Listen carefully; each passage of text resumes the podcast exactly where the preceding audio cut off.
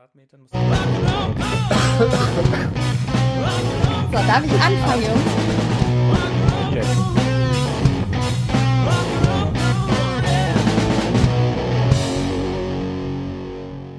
Hallo ihr Lieben, schön, dass ihr bei uns eingeschaltet habt zum Brettspiel-Podcast Fuchs und Bär mit Martina. Und Björn, hallo. Und wir haben heute einen Gast eingeladen. Den Steff, den Krimi-Master. Hallo Steff. Hallo, Mensch, ich freue mich mit euch zu podcasten. Und wir vielen Dank für die. Einladung. Und wir freuen uns total. Was ist denn heute unser Thema, warum wir einen Steff eingeladen haben? Muss ich das jetzt sagen? Ja, Lass doch nicht deinen Stift fallen. Der, äh, ich glaube, du wolltest äh, mit einem kompetenten Menschen über, über dein ähm, Escape Room-Projekt sprechen. genau. Und ich habe mir gedacht, dass der Steff Dass Als- ich nicht reiche, hast du gedacht. Nein, ich mag den Steff ja auch total. Und wir haben uns ja schon ganz lange überlegt, wir wollen ja unbedingt eine Exit-Folge zusammen machen. Und das haben wir die ganze Zeit immer noch nicht hinbekommen. Und ähm, jetzt ist mein Projekt gerade halt vorbei für vier Wochen und äh, ich möchte einfach darüber reden. Und da habe ich mir gedacht, ich lade den Steff ein. Ähm, einfach auch, weil ich gerne mit ihm darüber reden möchte. Ja, das ist eine gute Idee Und gewesen. ich erst. Das war bei mir auch so. Ich kenne ja so viele Leute, ähm, die so gerne mal so einen Escape-Raum machen würden. Also gerade im schulischen Bereich. Und wollte ich eh immer mal darüber ausfragen, wie das denn alles so ist. Und dann dachte ich mir, als du das vorgeschlagen hast, perfekt. Weil ich wollte dich eh mal ausquetschen darüber. Und jetzt können halt einfach Leute dazuhören, die sich auch dafür interessieren. Und wenn mich irgendjemand in der Schule fragt, sage ich einfach, hört doch diesen Podcast, diesen Fuchs- und Bär-Podcast. Da könnt ihr alles erfahren, was ihr wissen müsst, um selber mal so einen Escape-Raum zu machen. Das ist doch super. Das heißt, du machst da weiter Werbung für uns. Genau. Ähm, für alle, die nicht wissen, wer der Steff eigentlich ist, ähm, will ich ihn doch äh, ganz kurz wenigstens vorstellen. Ähm, die meisten kennen ihn vielleicht von seinem Blog. Also der Steff, der Blog vom Steff ist der Krimimaster Blog. Und auch bei Twitter und so weiter ist Steff überall als Krimimaster unterwegs. Ähm, da äh, schreibst du vor allen Dingen auch über Escape Rooms und Escape Spiele. Und Krimi-Dinner-Spiele, oder? Ursprünglich mal. Ursprünglich mal. Also geschrieben habe ich darüber nie, aber man kann da zumindest die ähm, Krimispiele runterladen. Ja. Und ähm, im Podcast-Bereich kennt man dich von den Brettagogen. Genau. Und äh, bei YouTube kann man wunderschön sehen, wie du mit Ben spielst vom Brettspielblog. Äh, Ja, da haben wir unsere Sessions das immer. ist total super. Und ihr habt Kingdom. Death Monster gespielt. Und ich war so neidisch, Oh ja. das zu sehen. Ich habe gedacht, boah, da würde ich so gerne mitspielen. Ich muss eh sagen, dass ich da total neidisch drauf bin, weil ich, das wäre echt eine Spielerunde, würde ich mal gern mitmachen. Aha. Das ist echt schwer da aufzuhören, dass man dann irgendwann sagt, okay, jetzt spielen wir noch was anderes und dann denkt sich irgendwie, oh, das ist gerade so geil eigentlich. Irgendwie müssen wir was anderes spielen, spielen wir das einfach weiter. Nee, Kingdom Death Monster ist schon wirklich besonders. Ja. Ja. Und ähm, warum ich den Steff jetzt vor allen Dingen eingeladen habe, äh, mit zu podcasten, ist nicht nur, ähm, dass du ja total viel über Escape Rooms und so weiter weißt, sondern du bist auch noch Lehrer. Das hast du ja gerade schon gesagt, Lehrer an einem Gymnasium. Ähm, und ich denke einfach, dass es schon nicht schlecht ist, das mit jemandem auch zu besprechen, der weiß, wie Schüler ticken. Ne? Dass das nicht immer alles Mhm. Ich bin so sehr gespannt ist. auf deine Erfahrungen. Ähm, Gerade wenn man noch mal irgendwie selbst was machen will. Und da hast du bestimmt einiges erlebt, ähm, kann ich mir vorstellen, weil ich weiß ja, wie Schüler ticken und was da alles geht und was Genau. nicht. Deswegen äh, schauen wir mal. Genau. Immer so schön, wenn dann so eine, so eine Straßenjugendgang auf einen zukommt und dich ausrauben will und dann sagt der, dein Kompagnon neben dir, "Ah, du kennst dich doch mit Schülern aus, mach die mal äh, klar, dass die nicht äh, uns jetzt ausrauben. Und wir so, klar. Ah, das ja passiert alle mir Schüler. ständig, dass ich von Schülergangs ausgeraubt werde. Ja, in Köln ist das normal. Okay, das werde ich dann Aber Björn, kennenlernen. du wirst lachen. Ähm, mir geht es teilweise wirklich so, wenn ich in der U-Bahn bin und sind irgendwelche Kinder, die sich nicht richtig benehmen, da fällt es mir so schwer, nichts zu sagen, weil sofort das Lehrergehen bei mir einschlägt. Ich denke mir, jetzt muss ich da hingehen und was sagen. Und denke mir, nein, es sind nicht deine, das ist nicht dein, dein Beruf in dem Moment. Geh einfach weg. Ich Echt, du sagst dann nicht? Ich sag dann was. Nee, mich regt das. Ja, aber das ist wie mein Job und ich will in dem Moment meinen Job nicht machen. Dann sollen sie das Handy halt laut gestellt haben. Soll jemand anders was sagen? Das ist gerade nicht mein Ding. Weil ich habe immer dieses Dring, dieses Bedürfnis, weißt dieses, das ist halt so typisch lehrermäßig. Und da denke ich mir, nee, kann auch mal anders mal machen. Ja, das stimmt. Aber ich glaube, dass man das schon auch von einem erwartet, weil so ein bisschen bist du ja eigentlich 24 Stunden Lehrer. Ja. Und das ist wirklich schlimm manchmal, denn ich habe es schon geschafft, einen meiner Freunde zu ermahnen, weil er Kaugummi gekaut hat während dem Spielen. Das ist cool. Das habe ich noch war nicht mal geschafft. Weil ich so Intus hab, ich habe mir so Kaugummi rausgesagt und dann ist mir aufgefallen, Moment, er darf ja hier in einem Spiel Kaugummi kauen. Ja, also die nächste Folge, die irgendwann dann mal folgt, äh, Fuchs und Bär äh, mit Steff zusammen, äh, was äh, für schlechte Lehrergene man doch in die verschiedenen äh, Spielerunden und ins private Leben mit reinbringt. Oder was äh, Manieren am Spieltisch. Manieren am Spieltisch. Ja. Kaugummi muss geht er wieder noch. geerdet werden. Ja. Chips geht gar nicht. Stehe ich auch zu. Chips gibt's bei mir nicht. Alles, was Fettfinger macht. So, also gerade bei Kingdom Death Monster zum Beispiel, wo du ja schon siehst, wenn du die schwarze Karte mit normalen Fingern anfasst. ist schrecklich. Ist alles eingesleeved. Ja, natürlich. Bei Ben ist alles Natürlich. eingesleeved. Es geht gar nicht anders. Eigentlich muss man die Sleeves nochmal einsleeven, damit die. Äh, Die Sleeves auch sauber bleiben. Die guten Sleeves eben sauber bleiben und nur die nicht so guten dann dreckig werden. es gibt bei im, im- Magic-Bereich gibt's doppelt gesleevte Karten. Also so. Ja, Ja, es es, es gibt auch extra Sleeves, die dafür gemacht sind, dass du sie Ja. äh, doppelt verwendest, damit oben halt auch zu ist. Gibt es wirklich. Okay, das ist mir neu. Ja. Okay, habe ich Ja. nicht gewusst. Also das ist ja fast schon wie einlaminieren dann. Übrigens sind wir wieder beim Lehrerthema, einlaminieren. Ja. Das stimmt. Jeder hat ein Laminiergerät. Bei der, bei der Yu-Gi-Oh! Welle gab's gar nicht mal wenig Leute, wo die Mütter die Yu-Gi-Oh! Karten einlaminiert haben. Oh Gott. die noch Ist nicht dein Das Ernst. habe ich schon gesehen. Einlaminierte Yu-Gi-Oh! Okay. Karten. Das hast du auch bei Magic dann manchmal gesehen früher. Dass die, dass irgendwelche jemand auf die Idee kam, die sind ja so wertvoll, die laminieren wir dir ein. Dass die dann völlig an Wert verlieren, ist dann die andere Sache. Ja, natürlich. Ja, Hm. aber Ähm, was äh, ich in der letzten Zeit auf Twitter total interessant fand, war, dass der Martin Klein eine Umfrage gemacht hat, wie viele Spiele der Top 100 Mann gespielt hat. Und äh, daraufhin habe ich mir erstmal gar nicht die Antworten angeguckt, sondern bin sofort Stantepede habe ich mir meinen Laptop genommen und habe mir die Top 100 angeguckt und bin durchgegangen und habe die gezählt. Und ich war erschrocken, muss ich ganz ehrlich sagen, weil ich wusste, dass ich viel spiele. Aber ich war echt erschrocken, dass ich von den 100 Neuheiten 83 gespielt habe. Das fand ich schon das viel. ist wirklich viel. Ja, das ist wirklich Aber viel. einer hat mich, Aber, einer hat mich äh, überboten und der sitzt mir gerade per Skype gegenüber. Das ist der liebe Steff. ja, ich, hab, ich hatte zu dem Zeitpunkt noch 85, habe mir dann gedacht, okay, Challenge accepted. das wird angegangen. Ähm, und dann habe ich extra das Wochenende Brass gespielt und Root, damit ich die beiden von der Liste streichen kann. Deswegen bin ich jetzt bei 87. Aber Ben hat 93. Ja, Ben hat Das 93. Das heißt also, hat 93, hat er gesagt. Deswegen, da komme ich nicht so schnell hin. Da hat er aber schon Sorge gehabt, dass ich jetzt eben näher komme, aber ui, 93 ist auch schon eine Hausnummer.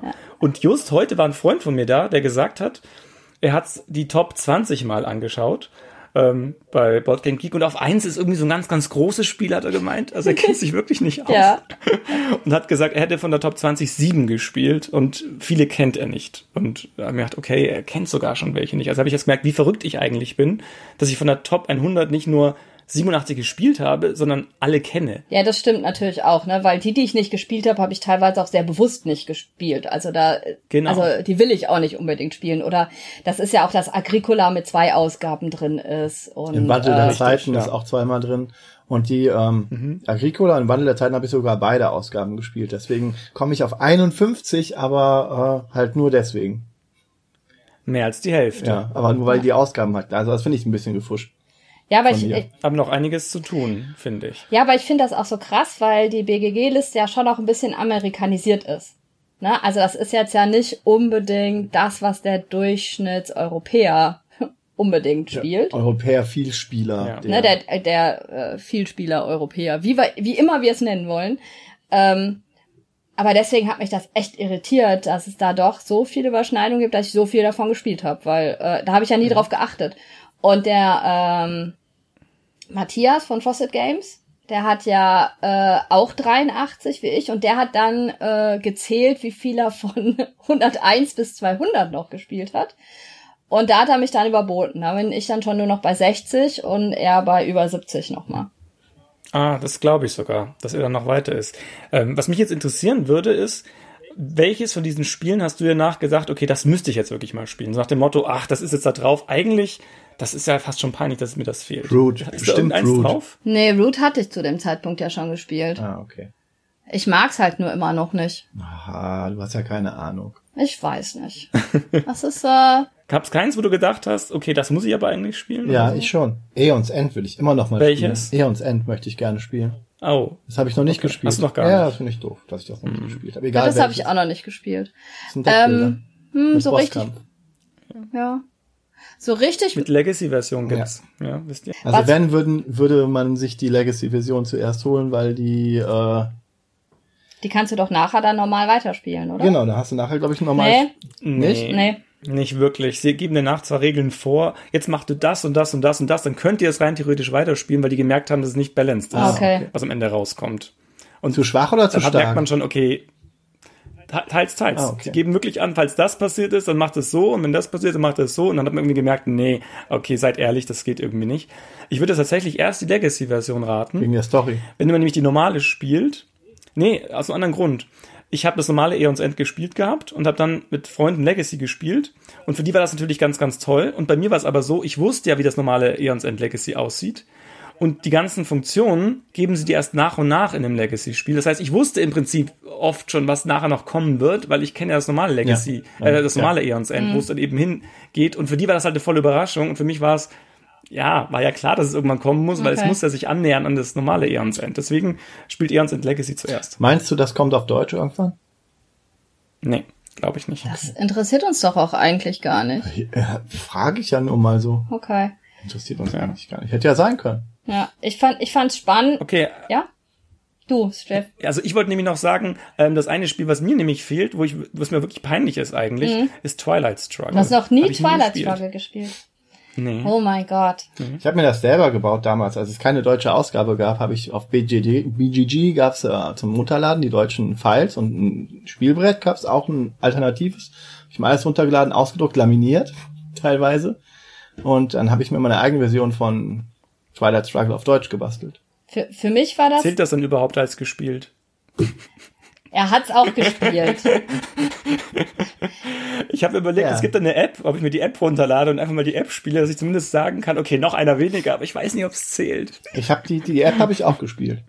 Also, Einmal. also, ja, also die App soll ganz Zweimal. gut sein. Ich habe äh, Twilight Struggle war für mich ein Spiel. Ich habe ja, das habe ich auch schon mal erzählt, dass ich ja hauptsächlich nur Euros gespielt habe am Anfang und erst irgendwann ganz bewusst angefangen habe, mich auch in die komplexeren Spiele einzuarbeiten. Und das eines der ersten war Twilight Struggle.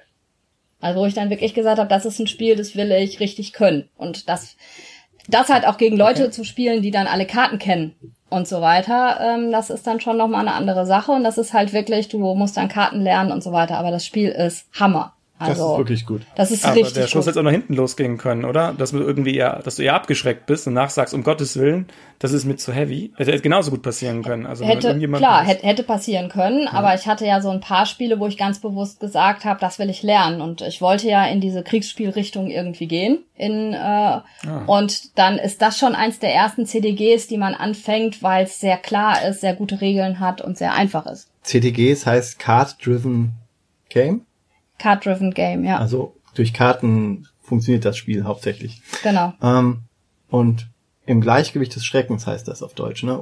Ja. Twilight Struggle, wollte ich nochmal hier sagen für die. Danke, danke Björn. Ja. äh, ich habe ja Unser hier. Englisch-Experte ist im Hintergrund. Hast du gegoogelt schnell, oder? Nein, nein, Nee, wir haben es auf Deutsch hier. Also ich habe wirklich nicht das englische Twilight Struggle hier, sondern ich habe Gleichgewicht des Schreckens da. Ich habe es auf Deutsch. Wie lange dauert es eigentlich zu spielen? zwei bis vier Stunden.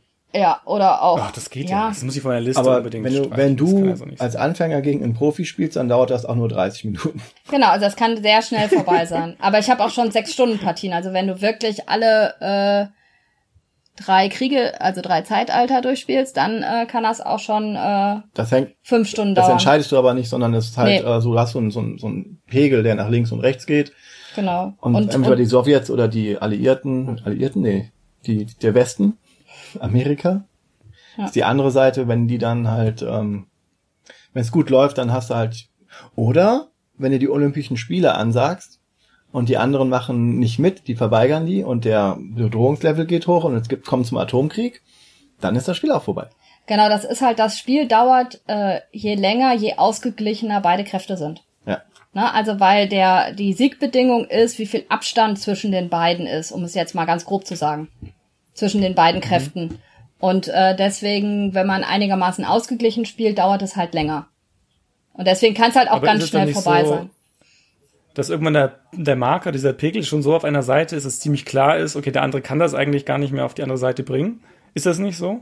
Oder ist es tatsächlich so, dass man dann immer noch eine Möglichkeit hat, Du zurückzukommen? hast eigentlich eine ganz gute Möglichkeit. Also es ist schon so, dass es sich das irgendwann Okay. abzeichnet, aber du kannst durch spezielle Sachen, die du auch teilweise auf der Hinterhand hast, dann noch mal rauskommen zum Schluss. Also es ist nicht immer deutlich nach, also es ist nicht nach einer Dreiviertelstunde gesagt, jetzt muss ich noch äh, vier Stunden spielen und äh, Eigentlich ist es klar, nee, das ist, nee. weil die Siegpunkte auch unmerklich ein bisschen höher gehen. Also du kriegst in einem späteren Spiel mehr Sieg, größere Siegpunkte, weil die, die Länderkarten, ähm, die gewertet werden, sind einfach, geben einfach dann mehr Siegpunkte. Beziehungsweise wenn der einer dann auf der Gewinnerstraße ist, ist es dann auch schneller vorbei. Also wenn er dann geschickt Okay. das macht. Aber ja. ja, ich werde es spielen. Also, ich also ich würde es dir auf jeden Fall empfehlen. Also es ist auf jeden Fall ein richtig gutes Spiel. Und Weil es auch wirklich äh, story-driven ist. Also durch Ja. die Karten, das sind alles Ereignisse, die kommen und dann guckst du halt, ähm, ob jetzt Willy Brandt gewählt wird und dann ähm, das ist gut für die Sowjets, wenn Willy Brandt gewählt wird, an die Macht kommt. In Deutschland das ist halt ein Ereignis. Und ähm, die meisten Ereignisse kannst, kommen irgendwann, aber du weißt nicht genau wann. Deswegen ist die Reihenfolge äh, immer ein bisschen unterschiedlich und manche kannst du dann auch verhindern, wenn du du willst immer quasi, es gibt eine Möglichkeit, Karten ganz loszuwerden die gut für den Gegner sind. Und wenn du das halt tust, dann kannst du halt ein, ein zwei Ereignisse rausnehmen äh, aus dem Spiel, aber meistens Ich, ich glaube, jetzt weiß der Chef gar nicht mehr, um was es geht. Magst Das, Doch, ich stelle mir gerade vor, die Olympischen Spiele werden verhindert. So stelle ich es mir gerade vor. Ja, die Olympischen Ja. Spiele sind gut für beide, insofern ist das äh, nicht Ja. so wichtig. Ah. Aber du willst halt sowas wie ähm, der eiserne Vorhang oder hier die Perestroika oder sowas, du willst dann halt mal verhindern, je nachdem. Und das ist halt etwas, was du ganz viel bei ähm, äh, historischen Wargames auch einfach hast, ne? Dass du äh, danach eigentlich Lust hast, darüber zu lesen. Oder schon vorher, Ja. ne? Also du spielst das Spiel und in dem Spiel ist so viel Story mit drin. Und zwar echte Story, ähm, dass du eigentlich, also habe ich das jedenfalls erlebt und so haben mir das andere auch erzählt, ähm, dass du danach wirklich auch anfängst zu lesen. Also es gibt zum Beispiel gerade zum Kalten Krieg eine total tolle Geo-Epoche-Ausgabe. Ne? Zum Beispiel. Also wo man dann so erstmal anfängt, äh, da zu lesen und sich dann vielleicht sogar auch noch weiterliest. Also das ist wirklich ähm, ein Spiel, äh, was einen oft weiterhin auch noch beschäftigt, weil man dann einfach merkt, okay, äh, so richtig viel habe ich aus meiner Schulzeit da nicht mitgenommen und äh, um was geht's da eigentlich nochmal genau? Also das ist schon, Mhm. Jetzt sind wir wieder beim Thema, ähm, was ich mit einem Freund vor kurzem besprochen hatte, der eben auch gesagt, in Amerika werden auch Brettspiele viel mehr eingesetzt im Unterricht, Ja. um genau solche geschichtlichen Ereignisse irgendwie abzubilden oder das eben beizubringen, weil auf spielerische Art lernt man natürlich sowas viel schneller oder mehr als dieser klassische Frontalunterricht, wo einem das einfach nur als Information mitgeteilt wird. Wenn ich jetzt irgendeine Nation spiele und dann wird eben nach und nach die Ereignisse durchgegangen und dann frage ich danach ja, wie war denn das damals in Wirklichkeit, wenn jetzt dieses Ereignis oder jenes war? Hat ja einen Grund, warum das im Spiel ist. Also das wird in Deutschland noch nicht so genutzt. Vielleicht ist es auch ein bisschen natürlich wegen dem Thema auch so Krieg. Das darf man nicht spielen, da darf man nee, ich, also ja, ich, sowas nicht machen in der Schule. Ich glaube, dass die Probleme woanders liegen. Also du hast halt einfach das Problem, du weißt doch selber, wie groß sind deine Klassen. In der Oberstufe hast du vielleicht Glück und hast 15 oder vielleicht mal 10. Ne? Da kriegst du es vielleicht noch hin, aber Twilight Struggle ist ein Zweier. Das kannst du vielleicht noch ja. zu viert spielen. Das heißt, du brauchst schon mal drei, vier, fünf Copies, ähm, Ausgaben, um das zu spielen.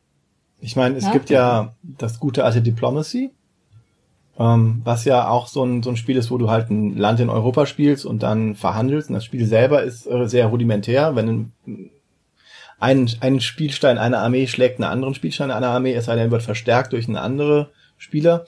Und das, da musst du halt Bündnisse schließen und quasi sprichst dich ja vorher die ganze Zeit ab. Das kann man theoretisch, habe ich ein paar Berichte gelesen, äh, sehr gut mit einer ganzen Klasse spielen, sodass du dann immer so drei, vier Leute hast, die ähm, ein Land schon spielen. Und dann teilst du die Klasse halt in die Länder auf und dann machst du halt deine Spielzüge. Das Spiel selber dauert nur sehr lange, relativ lange, weil du immer so 30 Minuten Beratung hast oder was du jetzt machen willst. Und dann gehst du zu den anderen hin, sagst dann, hört mal, wenn ihr mir hier in... Ja, du hast äh, Verhandlungsphasen. Genau, wenn ihr mir hier in äh, geheime Absprachen vor allen Dingen, dass du dann immer diplomatisch irgendwie jemanden wohin schickst und dann hast du, ähm, also wenn ihr mir in Westfrankreich mich da unterstützt, dann äh, würde ich euch da unten unterstützen. Oder später mal, dann will ich ja. Und dann nach diesen Verhandlungen gibt ihr da seine Spielzüge ab, muss sich aber nicht an die Absprachen halten. Und äh, dann wird das ausgewertet später. Und das dauert halt sehr lange, was eigentlich cool ist, wenn man das spielen möchte über einen längeren Zeitraum. Gerade mit einer Klasse stelle ich mir das super vor. Aber du musst das halt, ähm, das kannst du über ein halbes Jahr lang wirklich dann anlegen, das Spiel. Aber in der Projektwoche zum Beispiel ist es halt schwierig, weil dann musst du nichts anderes machen und das ist dann auch wieder langweilig. Aber wenn du dann sagen wir machst, für einen Spielzug hast du eine Woche Zeit und das über das Schuljahr verteilt machst, das ist, glaube ich, das Beste. Aber da musst du auch erstmal gucken, dass du genug Interessenten findest in der entsprechenden Schule.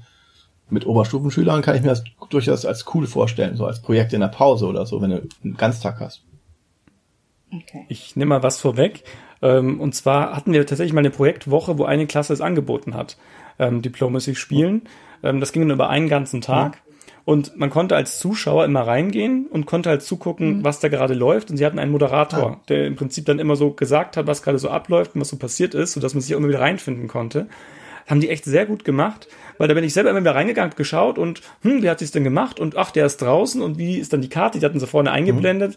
Es mhm. war noch auf Folie dann und da hatten sie immer so farbig dann markiert und man konnte immer sehen, wie es gerade steht und was da gerade ähm, gelaufen ist. Ähm, das haben die echt schön gemacht. Das Sehr cool. Ja, da da gibt's halt ein mhm. richtig gutes Programm, das heißt Polis. Ich weiß nicht, ob du davon schon mal gehört hast.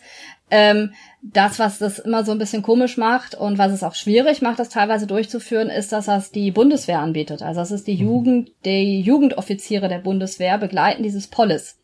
Und dann hast du, also ich mhm. kenne das bei uns im Lehrerkollegium, kam dann immer wieder äh, ein Aufschrei, dass man da wieder die Bundeswehr ins Haus holt sozusagen. Ähm, ja, aber das ist, Polis ist halt wirklich äh, Europa nachspielen, Staat nachspielen, ne? Und halt auch mit äh, Diskussionsrunden und so weiter. Da spielst du drei Tage lang mit den Schülern. Ne? Mit, äh, aus, das mhm. ist, ist bei uns mit den äh, Sozialkunde-Leistungskursen wird das gemacht. Ne? Und da gibt es auch später gibt es das dann, dass du das auf äh, Deutschland-Ebene und dann auf Europa-Ebene, also immer die Besten kommen weiter. Und ähm, dann spielst du das halt äh, später auch wirklich auf Europaebene. Das ist total cool, das Programm. Ähm, Polis heißt das. Das ist aber äh, nicht so einfach zu bekommen, weil A, musst du gucken, dass du einen Jugendoffizier hast, der darauf Bock hat, das äh, mitzumachen. Mhm. Und du musst halt versuchen, deine Schule davon zu überzeugen, dass es nicht äh, Bundeswehrwerbung ist, äh, dieses Planspiel zu machen. Das ist ein Planspiel. Das ist aber total mhm. cool. Was würde mich interessieren, was die Schüler dann sagen daraufhin. Also ob das auch wirklich so ein Gateway im Prinzip wäre, dass einige davon dann angefixt sind und sagen, okay, ich möchte mehr sowas spielen oder interessiere mich jetzt mehr für Spiele dadurch. Würde mich interessieren. Die, die Gefahr, also die Angst, die, die, die, die Lehrer dann ja haben, ist ja, dass dann die Leute sagen, oh, ich möchte zur Bundeswehr, dann kann ich strategisches Planen weiterfinden. Und das ist ja, mhm. das, ich weiß nicht, ob es die Intention ist, aber warum sollte sie das sonst finanzieren? Ne? So, ganz. Ja, ja. ja ähm, aber die Sache ist die, wenn man in diese Richtung weitergeht, so Diplomacy und diese Planungsspiele, dann bist du ja bei den Megagames, die in Deutschland leider super wenig verbreitet sind. Aber ähm, ich meine, Megagames ist halt schon was, was, was, was eigentlich ziemlich cool ist, man dann auch mit einer Klasse super machen könnte. Ja, also ich habe halt die Erfahrung gemacht und ich glaube, da scheitert es einfach immer wieder, ist, ähm, dass die Schüler nicht so richtig Bock auf Regeln haben. Also wenn du die nicht langsam anlernst, ähm, äh, sich auch mal 20 Minuten oder eine halbe Stunde Regeln anzuhören. Äh, sie würden aber ganz gerne, aber ich weiß genau, dass es Spiele gibt, die sie interessieren, aber da müssen sie vielleicht eine halbe oder dreiviertel Stunde Regeln zuhören. Hm. Ne? Und das ist, glaube ich, das Hauptproblem, warum wir das alle nicht schaffen, äh, A, äh, jetzt neben einem engen Lehrplan oder sonst irgendwas, den du ja auch noch immer zu erfüllen hast, ist es, glaube ich, unheimlich schwer, die Schüler dazu zu kriegen, sich die Regeln anzuhören für die Spiele, die sie wirklich interessieren würden. Ja. Also ich glaube, das ist einfach ein Riesenproblem. Also das merke mhm. ich bei allen Jugendgruppen, bei allem, wenn du die nicht äh, dementsprechend hoch erziehst sozusagen, also dass sie das einfach gewöhnt sind, ähm, dass sich das total lohnt, wenn sie jetzt die halbe Stunde mit Regeln lernen. Ne? Deswegen sind ja auch mhm. Escape Rooms so zugänglich, weil du da kaum Regeln lernen musst. Du kriegst dann gesagt, du hast einen Escape Room, du musst ausbrechen, dann musst du irgendwelche Rätsellösungen und Codes finden. Bitteschön. Ja, ich, ich finde das total nett, dass ihr mir die ganze Zeit Überleitungen bastelt, aber wir sind ja noch überhaupt nee, nicht so weit. Ich wollte es nur noch mal sagen. Also, aber ich glaube, wir können auch gerne den ganzen Punkt überspringen, den Nein, wir sagen wollen. Um das nicht zu chaotisch zu gestalten. Wollte ich nur mal gerade sagen, irgendjemand wird sich jetzt fragen, was denn ein Megagame ist. Müssen wir vielleicht noch ganz kurz erklären. Ja, dann erklär, was ein Megagame ist. Ein Megagame ist ein Spiel, was in einer großen Halle, in einer großen Lokalität, meistens mit so 40 Aufwärtsleuten gespielt wird. Man kann es auch nur mit 20 Leuten spielen. Und die Idee dahinter ist meistens, dass man irgendwie eine Gruppe von, von, weiß nicht, man kann zum Beispiel die Game of Thrones äh, Familien spielen, die dann in einem politi politischen Wettstreit miteinander eintreten. Oder man kann die Nation spielen auf einer Weltkarte. Eines der berühmtesten ist Watch the Skies aus England. Das kann man sich auf deren Seite auch runterladen, wo dann irgendwelche UFOs auf die Erde kommen und dann spielt man quasi einen Staat zu drei, vier, fünf Leuten. Amerika, Japan, Deutschland die dann irgendwie reagieren darauf. Und dann hast du einen Verteidigungsminister, einer ist der Verteidigungsminister, einer ist der Präsident oder der Bundeskanzler. Und die treffen sich dann an verschiedenen anderen Tischen, sodass dann von Deutschland aus die Leute dann an den einen Tisch gehen, die Verteidigungsminister gehen an die strategische Karte und können dann überlegen, wie die ihre, ihre Ressourcen einsetzen. Und dann kann man ihre, seine Züge planen und das geht dann auch über den Tag verteilt. Und dann kann man, der Verteidigungsminister kriegt dann so und so viel Budget vom Finanzminister vielleicht. Und dann sagt der eine, okay, es gibt auch Wissenschaftler, und dann sagt der eine, okay, wir können hier versuchen, dieses UFO abzuschießen, was gerade da kommt, und dann kann man das versuchen durch Würfeln und durch welche anderen Regeln. Das macht aber dann nur der eine, und dann trefft man sich wieder und versucht halt die Interessen seines Landes quasi, ähm, wenn man das mit so ein bisschen Rollenspiel verbindet, also was heißt Rollenspiel, wenn man sagt, ich bin ja, ich bin hier der Präsident und dann treffen die sich alle im UNO-Sicherheitsrat und dann nehmen die Kontakt auch mit den Ausweichen, was wollen die eigentlich, oder man plündert das UFO aus und kriegt neue Technologie und alles mögliche in so einem Tag und das ist äh, Shut Up and Sit Down hat da ein sehr, sehr tolles Video gemacht, wer die englische Sprache mächtig ist, ein Megagame. Das ist wirklich nochmal was, was man auch auf einer Convention dann äh, mal anbieten könnte, irgendwann mal. Sehr Vielleicht. gut würde das doch zur Messe Essen passen. Das wäre bestimmt lustig. Oh ja. Das wäre das wäre toll. Hey, ich habe eine Überleitung geschafft. Denn wir wollen eigentlich mal von Fuchs und Bär sagen, weil jetzt immer mal wieder äh, bei mir Anfragen per PMs und so weiter reinkommen, äh, wo man uns denn auf der Messe sehen kann. Weil es wird jetzt ja ähm, teilweise schon so ein bisschen gepostet, welche Sachen äh, los sind und ähm, wir wurden dann immer wieder gefragt, wann man uns sehen kann. Und eine Sache, auf der man uns äh, auf jeden Fall sehen kann, äh, leider gibt's keine Karten mehr, ist die Preview Night am äh, Mittwochabend. Hm. Da sind wir beide. Wir sind sehr gespannt, äh, wie das, was das überhaupt wird. Ne? Also es sind ähm, 550 Karten sind verkauft und äh, es sind Verlage da, die äh, ähm, an Tischen erklären mit Erklärbären und es gibt eine offene Spieleausleihe. Na, also es gibt, es sind nicht alle Tische sind sozusagen äh, an Verlage gebucht, sondern es sind ganz viele freie Tische auch, wo du dir dann einfach ein Spiel ausleihen kannst und spielen kannst. Ich kann es mir noch nicht vorstellen, ich bin gespannt, wie es wird und ähm, ja, also da kann man Fuchs und Bär sehen. Du bist ja leider noch das nicht war da. Damals, nee, da bin ich leider noch nicht da.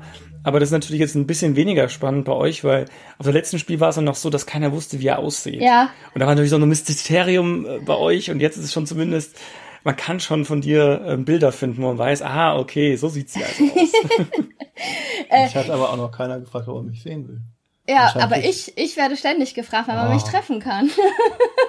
Ja, und wann man mit mir spielen kann und so weiter, wo ich dann denke, da könnt ihr Fuchs und Bär ansprechen, äh, da sind wir auf jeden Fall beide da und ihr erkennt uns äh, daran, wie wir aussehen. Ne? Sehr wahrscheinlich erkennt man das dann jetzt. Und äh, Fuchs und Bär steht irgendwo auf unseren. Äh du trägst ein Fuchs und Bär T-Shirt? Nee, ich trage kein, ich trage keine T-Shirts. Ja. Ich, äh die, die Dame ohne T-Shirt, das ist Martina. ja, richtig, genau. Du wirst auf jeden Fall auffallen. Jeder weiß, wer du bist. ähm, ich hoffe, du trägst mindestens ein BH. ich werde ein Oberteil tragen, aber ich werde kein Fuchs- und Bär-T-Shirt tragen. Warum nicht? Nein, ich trage, nein. Ähm, am Freitag kann man uns beim Meet and Play im Saal Europa treffen. Sehr wahrscheinlich von 14 bis 17 Uhr. Und da bist du auch, ne? Sehr gut. Ja, da bin ich auch. Und Aber ich bin nicht ganz bis zum Ende da, denn ich muss mir einen Vortrag anhören. Ja, äh, ich wollte noch ganz kurz sagen, äh, dass wir uns darauf freuen. Es sind ganz viele Kollegen sind schon angemeldet. Ich glaube, es sind irgendwie knapp 40 oder so inzwischen. Kollegen. Kollegen und Kolleginnen, also Podcaster, Konkurrenz, Blogger. wie Nein, überhaupt nicht. Ja, wie andere sagen würden. Nein. Ich habe nicht das Gefühl, dass wir irgendwie Konkurrenten sind. Tja. Hast du das Gefühl? Nein. Nein. Klar, alles Konkurrenz. Ihr seid so einzigartig, da gibt's gar keine Konkurrenz. ähm, und äh, natürlich auch Hörer. Ne? Also ich Am liebsten meine, Hörer. ja, also die sind ja auch da. Man kann, man kann irgendwie Tische oder so buchen, um da irgendwelche Events zu machen. Äh, ich glaube nicht, dass wir sowas machen werden. Wenn, dann kriegt er dazu noch Bescheid, dass wir Ja klar. das Fallen Battle. Hast du das Prinzessin Lilifee-Memory noch? Ja, Dann natürlich. bring das mal Das mit. nehme ich auch mit. Die Martina Ja. möchte das gerne spielen. Nein, ich muss das nicht unbedingt. Unbedingt. Spielen. Okay, gut. Der Steff kann das gegen den Björn spielen. Ja, kann er. Aber muss er nicht. Der will ja, wir wollen ja alle mit dir spielen. Ah, ja. Der, Es ist ja immer noch lustig, wenn man auf der Messe so wirklich erkannt wird und angesprochen wird. Das ist immer noch sowas, äh, das ist ein bisschen ungewöhnlich oder ein bisschen seltsam für mich. Und ich muss dazu jetzt eine Geschichte erzählen, ähm, die mir vor, ich glaube jetzt drei Wochen war es, passiert ist. Und zwar war ich im englischen Garten in München unterwegs. Und dann ruft plötzlich einer hinter mir her, ähm, hey Stefan, und ähm, dann drehe ich mich um und dann sagt er, ja, hi, ich bin der Maxi. Du kennst mich nicht, aber ich höre dich gerade. Und dann zeigt er mir sein Handy und er hört gerade cool. einen Podcast. Und ich habe gedacht, das gibt's ja nicht. Unglaublich. Stell dir mal vor, du hörst gerade einen Podcast und dann derjenige, den du gerade hörst, läuft dir da entgegen. Also das war äh, völlig verrückt eigentlich. Und dann habe ich auch sofort zu ihm gesagt, ja, äh, super, gib mir deine Nummer und wir treffen uns und spielen. Und tatsächlich, letzte Woche haben wir uns das erste Mal getroffen und haben zusammen gespielt. Ja, cool. Also, so kann es auch gehen. als, Spricht mich an. Also. ja. Ich war letztens im Lidl hier in, in einem Supermarkt hier in der Nähe, äh, den ich fußläufig erreichen kann. Komm dann da raus, äh, vollgepackt und neben mir ist so eine äh, eine Dame, eine vielleicht 20, 25-jährige Dame. Äh, und dann kommt ein 13-jähriges Kind auf die zugerannt, macht ein Selfie mit der, fragt die, macht ein Selfie mit der und geht total glücklich weg. Und ich denke mir so, ich glaube, ich habe die Connection zur Jugend verloren. Ich habe keine Ahnung, wer das Oh. ist. Wahrscheinlich so einer aus diesem, ich meine, es ist Köln hier, es laufen dauernd irgendwelche ähm, Serienstars rum aus irgendwelchen, Aber du weißt, was die richtige Reaktion eigentlich gewesen wäre. nein. Auch ein Selfie machen, danach jemanden schicken und fragen, wer ist das? Ah, Post. gute, gute Sache. Ja, nächste man Mal. weiß es ja nicht. Also ich, ich muss ja sagen, dass das äh, auf der letzten Messe, also ich meine, äh, wir, wir waren jetzt ja die ganze Zeit nirgendwo, ne? Also man, wir waren ja nicht auf der BerlinCon oder sonst irgendwo, weil das einfach zeitlich äh, bei uns überhaupt nicht äh, reingepasst hat. Und letztes Jahr auf der Messe gab's uns ja erst drei Monate. Und das war total krass, äh, als der erste ankam und äh, sagte, bist du die Martina von Fuchs und Bär? Und du denkst dir so, was? äh, ja. Kann ich ein Selfie mit dir machen? Denkst du so, ähm, äh, uh, ja, klar. Oh. ähm, gibt's wieder Aufkleber von euch dieses Jahr auf der Messe? Immer noch die gleichen Aufkleber, Willst du die sind alle weg. Ja, nehme ich wieder. Sehr gerne. Kleben die beim Ben auf dem, auf dem, auf dem Kühlschrank noch? Dauerhaft Ja. jetzt. Sehr gut, Guckt, das gibt's doch nicht, klebt immer noch da. sehr gut, sehr gut. Sehr gut. Schöne Grüße an Ben. Ja. Ja, und äh, der Björn hat's gerade schon gesagt, ähm, Die um, gehen alle nicht weg, die Aufkleber. wie die gehen Bitte nicht holt weg. euch Aufkleber, wenn ihr uns seht. Ja, Auch wenn ihr uns nicht hört, ist egal. dieses, dieses Jahr ist das ja eh was ganz anderes. Was? ja, ich, Warum? ja, weil wir jetzt ja auch viel mehr Hörer haben und uns die Leute ja mehr kennen und so weiter. Also ich glaube schon, dass das jetzt was anderes ist als vor drei Monaten. Schönen Gruß an Roberts Mutter. Ja, genau. Äh, die Mutter vom Chaos, vom blauen Chaosbären hört uns. Hörerin? okay. Wir müssen, wenn ihr uns jetzt hört, müssen wir einiges erklären. Wir müssen ziemlich viel erklären. Ich werde dann CDGs erklären im nächsten Chaosbären-Podcast. Das habe ich ja immerhin auf, deswegen übersetze ich das auf Deutsch. ja, falls sie CDGs nachfragt, werde ich CDGs erklären im nächsten Chaosbären-Podcast. Du kommst dann extra rein. Gibt's denn irgendwas, was man euch fragen soll auf der Messe? Also nehmen wir an, man sieht euch jetzt und was soll man sagen? Gibt's irgendein Codewort oder irgendwas? Ähm, was wäre die Frage, die ihr gerne gestellt bekommen wollen würdet auf der Messe? Was soll ich als nächstes spielen? Was ist dein, was ist Ah, dein, was ist dein Frage. Messer-Highlight? Ihr, ihr sollt mir sagen, was ich spielen soll. Das ist viel besser. Also ich habe keine, was will ich, was willst du denn gefragt werden auf der Messe? Wie ist deine Telefonnummer? Bist du der Das Steff? finde ich creepy. Bist du der Steff? Im Normalfall, äh, ja, hast du schon recht, fragt man eigentlich immer, was ist jetzt dein Highlight bisher? Ja. weil das, ist ja schon immer sehr, weil da merkst du auch am meisten, wie die Leute ticken, Ja. also was, auf was sie so stehen.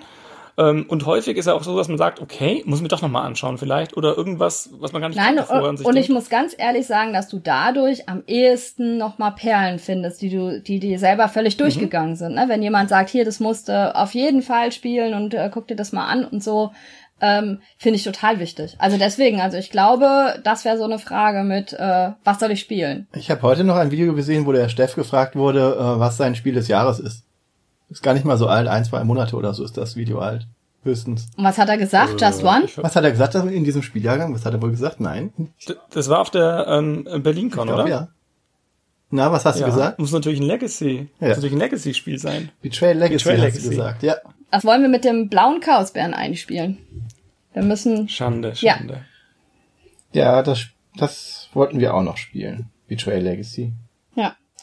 Äh, am Freitag kann man mich dann später um 17.10 Uhr ganz konzentriert erleben und sehr wahrscheinlich ziemlich aufgeregt, weil ich einen Vortrag beim Educators Day halte. Ja. Über was wird's da gehen? ähm, über äh, den Aufbau einer Brettspiel AG. Also ich werde eigentlich praktisch von meiner Brettspiel AG erzählen, äh, wie ich die systematisch aufgebaut habe. Ähm, werde so ein bisschen darüber reden, wie man vielleicht auch an Gelder kommt, um eine Sammlung für die Schule aufzubauen. Weil das weißt du vielleicht selber auch.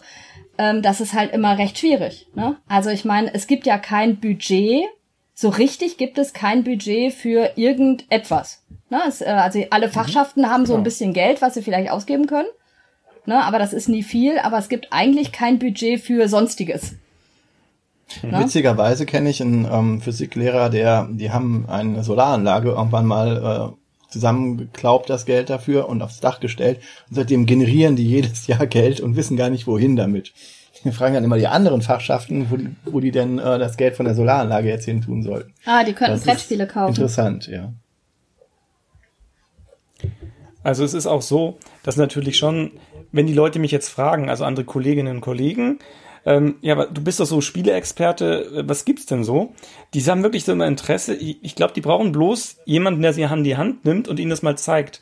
Ähm, also zum Beispiel Identik, Meisterwerke, ähm, habe ich den dann hab ich einfach zur Verfügung gestellt und habe das hingestellt und habe gesagt, wenn eine Freistunde ist, nimmt doch dieses Spiel, habe es ihnen erklärt, weil es wirklich leicht zum Erklären ist und das war der Renner. Also die haben das wirklich eingerannt, die Kollegen, das waren bestimmt dann zehn Kollegen, die immer wieder dorthin gehen und sich Karten rausnehmen, nehmen nicht alle, Ja. sondern nur einen Teil, damit die anderen auch noch was haben und das funktioniert super.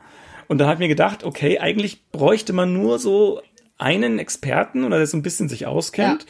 der eben solche Sachen mitnimmt und der könnte so, so nach und nach so ein bisschen Spielen eben auch in Schulen so integrieren und aufbauen, weil ich finde nämlich auch eine Vertretungsstunde, wenn man da Meisterwerke spielt, ist eine absolut gewinnbringend genutzte Stunde. Ja, ja. Das kann ich so gut begründen, warum da wirklich einiges rumgekommen ist. Und mehr als wenn man einfach nur gesagt hätte, macht eure Hausaufgaben, macht irgendwas, sondern diese Stunde war, war sinnvoll genutzt in meinen Augen. Ja, also ich, ich glaube, dass man das eh ausbauen könnte, aber deswegen denke ich auch eigentlich, dass es wichtig ist, dass ähm, Vielspieler, ähm, die die Zeit dafür haben, äh, teilweise auf Schulen zugehen und das vielleicht einfach anbieten. Aber das ist, da, aber da ist, glaube ich, ja. die Hemmung unheimlich hoch. Ne? Also ich meine, äh, ne, ich werde ja auch immer wieder gefragt, ne, ähm, also ich krieg E-Mails oder so dann zu dem Thema, ähm, wo mich dann halt Leute fragen, wie kann ich denn eine Brettspiel AG anbieten, wenn ich das gerne möchte? Ne? Also die kommen gar nicht erst auf die Idee, einfach äh, bei den Schulen anzurufen und zu sagen, hier, ich würde das ganz gerne machen. Oder halt auch äh, den Lehrern das zu zeigen. Aber das ist, muss ich sagen, ist nicht immer so einfach. Das ist, äh, je nach Schule ist das halt blöd, weil du dann, du den Nachmittag eine Brettspiel AG machst und dann kommst du da hin und äh, dann kommen die Kinder einzeln da rein. Also es gibt keinen festen Zeitpunkt, wo das anfängt, sondern je nachdem, wie die mit den Hausaufgaben zum Beispiel fertig sind, kommen die dann in deinen Raum rein und dann musst du jedes Mal wieder äh, quasi was haben, was die dann auch spielen können. Oder die müssen warten, bis ein neues Spiel anfängt, weil du hast kein gemeinsames Anfangen. Und dann werden die teilweise auch wieder früher abgeholt oder wollen dann halt was anderes machen. Das ist halt das Problem bei so einer Brettspiel AG oft, wenn das nicht so ganz strukturiert ist. Ja. Ja. Und so werden die ja auch benutzt als Auf, Aufbewahrung, Entertainment-Programm am Nachmittag. So, der eine macht Fußball, da kannst du halt hingehen, wenn du fertig bist, oder du machst, äh, der andere macht dann halt Brettspiele, ja, aber im Prinzip, oft sind das ja auch Honorarkräfte, die dann einfach nur hinkommen zu, zur Kindesaufbewahrung. Und wenn du dann wirklich aber ein Programm durchziehen willst, dann brauchst du halt die etwas festeren. Bei Brettspielen müssen die halt gemeinsam anfangen, weil sonst ist es halt doof. Ja, da muss man dann ein bisschen vehementer sein. Aber das klappt natürlich Aber ich nicht finde es halt richtig toll, dass du so einen Vortrag machst, weil ich glaube, genau für die Zielgruppe, also die sowas eben wissen wollen und sowas, vielleicht auch mal sich noch nicht ganz trauen und einfach mal wissen wollen, wie kommt er auf mich zu und vielleicht kann man das ein bisschen nehmen und einfach zu sagen, das geht schon relativ. Probiert's Ja, aus. genau. Also, also ich glaube, jeder, jeder, der es mal ausprobiert hat, und man muss halt manchmal einfach über eine Durststrecke gehen. Ne? Also ich habe ja auch mit vier Schülern angefangen und war dann erst irgendwann bei 25 Ja. Mhm. Schülern. Ne? Also ähm, man fängt halt nicht direkt mit einer Zehnergruppe an. Am Anfang ist das auch gar nicht schlecht, wenn man nur vier Schüler hat. Dann kann man sich dann nämlich erstmal dran ausprobieren und so weiter. Und das dauert dann, äh, bis es dann mehr sind. Aber dementsprechend, ich kann das nur jedem empfehlen, ähm, auch teilweise einfach auf die Schulen zuzugehen. Also das Problem ist natürlich, dass Schulen selten äh, insofern über den Tellerrand schauen und jetzt einfach sagen würden, äh, oh, wir haben da einen Brettspielkreis in der Stadt, wir fragen doch mal an, ob die nicht was anbieten wollen. Aber ich kenne sehr viele Brettspielkreise, wo die Leute sagen, ach, eigentlich müsste man damit an die Schulen gehen, aber keiner traut sich, die Schulen zu fragen. Und ich habe es eher so erlebt, dass die Schulen da relativ offen sind. Also wenn man sowas unentgeltlich anbietet, es gibt halt selten Gelder dafür. Das muss Meistens man ist einfach dann auch aber sagen. auch, hängt dann auch am Schulleiter ab, ob er der Brettspiele kennt oder halt nicht und was, wie der dann reagiert. Ja. Das ist halt super unterschiedlich und muss man manchmal auch noch Arbeit leisten und manchmal sagt man, okay. Wie lange geht denn Wir haben heute der eigentlich eine- Vortrag dann dort? Äh, der geht nur 20, Ah, 25 okay, da kann man Minuten. nur. Und dann haben wir aber ein bisschen Diskussionszeit. Ne? Also es ist jetzt nicht so, dass man jetzt einen richtigen Vortrag von einer Dreiviertelstunde hat. Ähm, dafür sind, äh, glaube ich, sechs Vorträge äh, am ganzen Tag. Und ähm, dann geht das halt auch einfach nicht. Ne? Also das ist so ein bisschen... Äh, Ist das offen? Muss man halt ins Programm. Darf da jeder hinkommen? Ja, also ach so, ach, ach so, soll ich was zum Educators Day? Ähm, der der Educators Day wird ja zum ersten Mal ähm, angeboten und ähm, der ist alle Vorträge sind offen für Okay. alle. Ne? Also dafür muss man kein Lehrer, Pädagoge oder sonst irgendwas sein, ähm, sondern die Vorträge darf sich jeder anhören. Ähm, ihr findet dann auch auf der Messe irgendwo äh, Hinweise und so weiter, wo das ist. Ähm, das ist, glaube ich, im Saal Europa. Ich weiß es jetzt, aber ich, ich glaube, es ist der Saal Europa. Ich habe es gerade nicht im Kopf, das müsste ich nachschauen. Ähm, und ähm, da sind die Vorträge, da kann Okay. jeder hin. Was es aber Besonderes zum Educators Day gibt, also der ähm, jetzt aus unserer, ich sage jetzt mal aus der Twitter-Blase sozusagen, wen man noch kennt, ist ähm, der Ronald Hild, der Textura vorstellen Ah, ja. wird. Mhm. Ne? Also ähm, der redet vor mir. Also den kennt man sozusagen auch noch aus dem, äh, wenn wir jetzt auf Twitter und so weiter schreiben, äh, der da auch mit dabei ist. Ähm, die anderen Vorträge klingen auch alle sehr interessant. Es ist so eine Mischung aus wissenschaftlichen Vorträgen ähm, und praktischen Vorträgen. Na, also es sind auch überall praktische Leute mit dabei. Ähm, das Besondere, was angeboten wird für die Pädagogen, ist, dass die Pädagogen an dem Tag in die Neuheitenschau können. Ne? Also du kennst das als jemand, der äh, bei der Presse ist, ne? also der Presse akkreditiert ist. Ähm, es gibt auf der Spiel immer eine Neuheitenshow für die Presseleute In einem extra Saal. in einem extra Saal, also komplett ähm, abgesperrt von allem. Ähm, ich weiß noch ganz genau, als ich meinen ersten Presseausweis hatte, habe ich mir gedacht, boah, da will ich unbedingt hin. Und dann habe ich die ganze Zeit gar nicht geschafft, da überhaupt einmal reinzugehen. Ähm, deswegen, ich weiß überhaupt nicht, wie das aussieht, weil ich habe zwar Presseausweise gehabt, aber mich hat das, ich war da nie. Also ich muss ganz ehrlich sagen, ich habe die mir nie angeguckt.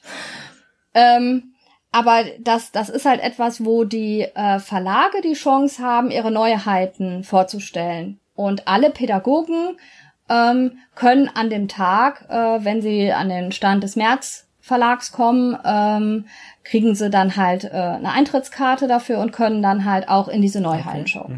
Also dementsprechend, die Vorträge sind für alle. Und alles andere ist dann der, äh, Björn bringt mich irgendwie aus dem Konzept. Ich weiß Immer nicht dieser warum. Bär. Ja, es, aber er ist ja ziemlich äh, harmlos heute. Das ist ja wahrscheinlich, weil du Haben wir eigentlich schon bist. gesagt, was für ein Tier ich bin? Nein. Kannst du dich denn noch dran erinnern? Das ist nämlich ganz schön lang Ja, her. ich kann mich dran erinnern. Und die Steffi hat ja schon das Ja. Bild gemalt. Was mir sehr gut gefallen hat. Sie hat mich sehr gut getroffen, finde ich. Ähm, vielleicht auch besser als das Bild von meinen Pädagogen. Trifft mich das Bild etwas Also- mehr. Kannst du vielleicht austauschen? Ja. Ähm, Also man, man, man muss ja dazu sagen, dass äh, alle Gäste, die bei uns podcasten, müssen sich ein Tier aussuchen. Und da wir mit dem Steff ja schon ganz lange vorhatten zu podcasten, Hat der Nico nicht gesagt, das wäre ein Faultier? Ja, der- Von den Pädagogen, der Nico. der Nico hat heute auf Twitter er gesagt, kennt mich gut. ob es das Faultier Er ist. kennt mich sehr gut. Es ist nicht das Faultier. Was hast du dir denn Und ausgesucht? zwar, ich war erst letzte Woche im Kino. Ihr könnt jetzt wahrscheinlich raten, welcher Film es war. Ach, Kinder. Nein. Der König der Löwen. Da gibt es nämlich Du bist ein Wildschwein. fast Ein Löwe. Löwe. Es gibt bestimmt einen Das ist ein Löwen. ganz toller Charakter, den ich total gerne mag und der mir, finde ich, teilweise sehr ähnlich ist. Der liebe das Timon. Timon? Ja, Ja, die, Das genau. Erdmännchen. Und deswegen habe ich mein Erdmännchen Erdmännchen. ausgesucht. Ja, und Steffi hat dich echt toll Ja, getroffen. Finde ich auch. Nein, ernsthaft. Ich finde das wirklich, dass es gut zu mir passt. Ja. Ihr könnt uns ja sagen, wie ihr das findet, denn das Bild äh, werden wir auf jeden Fall dann dazu posten und das wird auch beim Podcast mit dabei sein, wenn ihr euch den anhört. Dann könnt ihr die ganze Zeit sehen, wie Steff äh, mit uns äh, auf dem Boden Ich sitzt. bin auch Genau, froh. dann könnt ihr alle mit dem Nico von dem Brettagogen schreiben, dass der mal das Bild ändern soll. Ähm, ich ich finde auch sehr froh, dass es nicht in der realen Größe gezeigt hat. Also ich neben dem Bären stehen würde, dann so klein wäre oder so. Nein, ich wurde ein bisschen vergrößert. Du bist doch gar nicht nee, so aber ein klein. Erdmännchen. Das sind, Be Ach so, ein Erdmännchen, ja, das das stimmt. sind Bedeutungsgrößen. ah, okay. Deswegen bin ich ja auch am, am breitesten. Genau. Ich bin am kleinsten. Nö, du bist so größer als ein normaler Fuchs. Du bist ja auch auf Ich bin Augenhöhe. schon größer als ein normaler Fuchs. Ja. Ähm, bevor wir damit weitermachen, äh, eine ganz große Sache wird es ja in, in äh, Essen geben, die mich auch echt total beschäftigt. Vielleicht bin ich einfach nur kleiner. Wenn ihr beide so größer seid, dann ist der Bär vielleicht. Ach, das wäre so süß wie Gummibärchen, meinst du? Von der Größe her. Ach, das, wär- das kann sein. Ja, du bist ein Minibär. ich gehe da Waschbär, mal. so eine Waschbärgröße. im Rest des Ah. Podcasts. Nee, Waschbär bist du sicher nicht, das sehe ich ja von hier aus. Okay, also, Ja. Jungs, der Brettspielcake. Ja. Also, ähm, ich will jetzt äh, vor allen Dingen darüber reden, weil seit Donnerstag die Infoseite dazu online ist, auf der äh, Homepage vom Friedhelm Merz Verlag. Und ähm, ich natürlich jetzt auch dazu immer wieder PMs Warte, ich mache ich mach einen Übergang. Wenn ich so klein bin, muss ich einfach mehr Kuchen essen. Jetzt denkt euch den als Überleitung zum Brettspielcake. Gut. Macht weiter, ich habe euch nicht rausgebracht. Ah, okay, das seid gut. ihr selber. Ah, ja, gut. Ähm, und ähm, für mich ist das deswegen wichtig, weil das echt ein totales Herzensprojekt von mir ist, dieser Brettspielcake. Also es ist ja nicht nur, dass ich irgendwie schuld daran bin, dass es den gibt, ähm, sondern auch alles, was jetzt mit der Planung und so äh, da vonstatten geht, ist halt für mich total spannend und ist mir auch echt wichtig. Also muss ich sagen. Du hast ja auch einen schönen, äh, guten Zweck gefunden, Ja. wo das hingeht. Genau. Ähm, ich finde das immer ganz spannend, nochmal zu erzählen, wie das Ganze überhaupt anfing, weil ich glaube, nicht jeder hat das mitgekriegt, wie irre das eigentlich war, dass es den Brettspiel Cake dieses Jahr ähm, auf der Spiel gibt. Und zwar habe ich angefangen, auf Twitter die Kuchen zu posten, die ich backe. Das machen viele. Ich habe das Gefühl, dass das hier irgendwie Nein, das machen viele. Ja? Ich mach's halt nicht, weil ich Das nicht machen backe, viele. aber Ich hab- es machen viele. Sonst würdest du Ja. es machen. Ich bin gespannt, wie dein Kuchen dann Ich wird. weiß schon, welchen mache. Ich kann genau einen steuerst. einzigen und den werde ich auch machen. Den habe ich schon oft gebacken, da weiß ich, dass er was wird und den werde ich machen. Den werden ja mit Nein. Blümchenkuchen, die Nein, Terreur-Torte. es ist eine Bananen-Schokotart. Ha. Oh, das hört sich nicht sehr gedacht, lecker was, an. ja. Nee. Ähm, und ich habe halt einfach gedacht, äh, ich muss dazu einen Hashtag machen und der Hashtag hieß Brettspielcake. Wozu auch diskutiert wurde, dass das eine Englisch-Deutsch-Mischung ist. Ähm, ich äh, mag diese Wortschöpfung eigentlich und ich bin auch jemand, der ständig Wörter gerne neu schöpft. Und äh, ja, also ich fand Brettspielcake einfach cool. Ähm, irgendwann im Juli dann kam ein Aufstehrätsel von mir, was äh, völlig aus den Fugen gegangen ist und irgendwann nur noch darüber diskutiert wurde, ob Käsekuchen mit oder ohne Rosinen besser ist. Ohne. Warst du da eigentlich mit Es gibt dabei? ja keine Diskussionsgrundlage, weil es ohne richtig Nee. ist. Ich weiß, aber das Team mit Rosinen versucht ständig irgendwie da wieder mit Sind die noch bei. Twitter? Die werden doch geblockt, Ab- oder? Wenn jemand sowas schreibt. Ich glaube, das dürfen wir nicht. Dann hätten wir kein Aufstehrätsel mehr. Das wäre ganz schön schlecht. Also wir müssen schon Ausnahmen Okay. machen. Man darf Ähm, die nicht ausschließen, man muss sie überzeugen. Ja. Kulinarisch am besten. Ich glaube ja eher, dass das äh, Rosinenteam versuchen wird, uns mit den Brettspielkuchen zu überzeugen von Rosinen. Ich kann mir nämlich sehr gut vorstellen, dass die teilweise Rosinenkuchen zusteuern werden. Ich, ich stelle mir gerade sieben Leute vor, die in den schwarzen T-Shirts, wo Team Rosine draufsteht, in den Saal reinkommen und eine Handvoll Rosinen über die Kuchen werfen, um die alle zu kontaminieren mit Rosinen. Wir, wir, wir sind gespannt. Auf jeden Fall hat dann äh, bei diesem Aufstehrätsel und im Juli, wo es dann drei Wochen lang nur ständig darum ging, also es war echt schon krass, egal was ich geschrieben habe, egal wer irgendwas geschrieben hat, ständig wurde Kuchen gesagt, Käsekuchen und mit und ohne Rosinen. Ich kann heute noch äh, selten was schreiben, ohne dass irgendwann irgendjemand irgendwas mit Rosinen schreibt. ähm, das ist schon irgendwie krass. Ähm, und die Dominik Metzler hat äh, dann auch mitgeschrieben. Immer wieder dabei. Genau. März Verlag. Genau, das ist die Chefin der Spiel. Die Chefin der Spiel. Na, das ist eigentlich die die Frau, die die Spiel zu dem gemacht hat, äh, wo es jetzt ist, ne, was sie heute ist. Und äh, so entstand durch die Blödelei, da waren auch noch andere Twitter-Leute und so weiter dabei, die Idee, dass wir dann auf die Spiel äh, 18 äh, Kuchen mitbringen. Und das haben wir dann zum Meet and Play auch echt gemacht und wir hatten vier Kuchen da.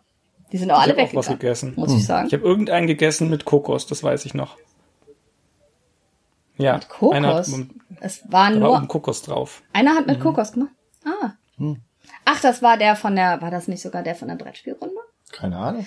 Mir war es egal, von ähm, wem er ist. Ich, habe hab... nur gegessen. ja.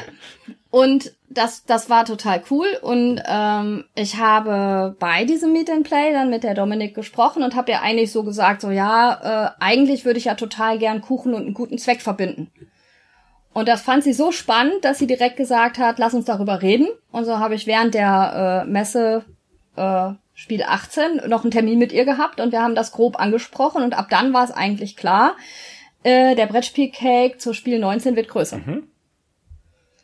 Ähm, damals haben wir das immer noch gedacht, das nennt sich Kuchen-Action oder so. Das, damals gab's ja noch die Comic-Action und dann haben wir immer gedacht, dann müssen wir die Kuchen-Action oder so machen. Es wurde geblödelt, dass wir eine ganze Halle brauchen. Die wollten uns nicht die Halle geben. Ne? Die wollten uns nicht die Halle geben. Wir haben bis heute nicht die Halle. Obwohl ich so für den ersten Mal gar nicht so äh, unfroh darüber bin, dass das äh, jetzt alles am äh, Stand der äh, Messe Essen ablaufen Und wird. wann? Na? Ähm, wir fangen auf jeden Fall am Donnerstag an. Und rein theoretisch geht der vier Tage lang. Ich kann dir nicht sagen, ähm, ob es wirklich vier Tage werden. Das kommt drauf an, A, wie viele Kuchen wir kriegen. Also wir sind jetzt im Moment bei 50 Kuchen. Mhm. Wenn Ungefähr. die das alle machen. Was? Wenn die das alle machen. Vielleicht vergisst ja auch einer. Die Kuchen backen? Nee, also ich krieg jetzt eher die ganze Zeit irgendwelche Nachrichten, ähm, weil ähm, das jetzt halt auf der Seite der Spiel ist und da halt drunter steht, dass man eine Mail an die äh, Messe Essen schicken, also nicht an die Messe Essen, sondern äh, an den Friedhelm Merz Verlag schicken soll. Um sich anzumelden, kriege ich jetzt ständig äh, Fragen, äh, ob es reicht, sich bei mir angemeldet zu haben. Ich beantworte das jetzt mal im Podcast. Ja, okay. es reicht. Ne? Also äh, ich führe die Listen zusammen. Äh, das ist überhaupt kein Problem. Oh, das ist marketingtechnisch voll gut. Wenn ich jetzt jemand fragt, sagt, ja, musst du den Podcast Dann muss ich den Podcast hören. ja. Genau. Und ähm, die Kuchen sind halt jetzt von allen möglichen Leuten aus der Brettspielszene bisher. Ne? Also sowohl von Bloggern und Podcastern, äh, von Spielern, von Verlagen. Also wir haben jetzt vier oder fünf Verlage, die den Kuchen backen. Ähm, Amigo ist mit dabei, Haber ist mit dabei, Scanning Games ist mit dabei, Hyper Games. Und jetzt habe ich irgendjemand mhm. vergessen. Bestimmt. Nee, habe ich noch nicht. Hast also nicht ich, alle 50 aufgezählt. Ich habe erst. Nee, nee, ich, ich, ich glaube, es sind vier Verlage bisher. Ähm, ich hab, bin aber auch gefragt worden, ob das überhaupt in Ordnung wäre, wenn Verlage backen. Natürlich ist das in Ordnung, wenn Verlage backen. Jeder also Mitarbeiter. Also, auch, also jeder Mitarbeiter im Verlag muss anfangen. ähm, was kostet denn ein Stück? Weiß man das schon? Äh, nee, da sind wir noch nicht so äh, ganz. Also irgendwas zwischen zwei und drei Euro. Dafür gibt's aber den Kaffee umsonst oh. dazu. Der wird nämlich okay. spendiert. Und wohin geht denn das Geld? Das Kann ist der gute Zweck, den du dir ausgesucht hast. Ähm, das hat länger gedauert, weil ich wollte auf jeden Fall was für Kinder und Jugendliche machen. Und ähm, ich bin dann auf Balu und Du gestoßen. Und Balu und Du ist halt eine Organisation, die ungefähr 100 Standorte in Deutschland schon hat. Also die sind gar nicht mal so klein. Und das ist ein Big Brothers, Big Sisters ähm, System. Also man kennt das ganz viel aus so amerikanischen Filmen, wo man das mal gesehen hat. Das ist halt eine Sache, dass ähm, junge Erwachsene, also so 16, 17 bis hoch zu 30, ähm, die hier Balus genannt werden, also vom Dschungel Dschungelbuch her, die haben ihre kleinen Moglis und die Moglis sind äh, Grundschulkinder. Mhm. Die werden vorgeschlagen von entweder Sozialarbeitern oder von ihren Klassenlehrern, dass die halt, ich sage jetzt das Wort benachteiligt sind in irgendeiner Art und Weise. Und diese Balus unternehmen dann einmal die Woche mit ihren Moglis für drei Stunden was. Toll.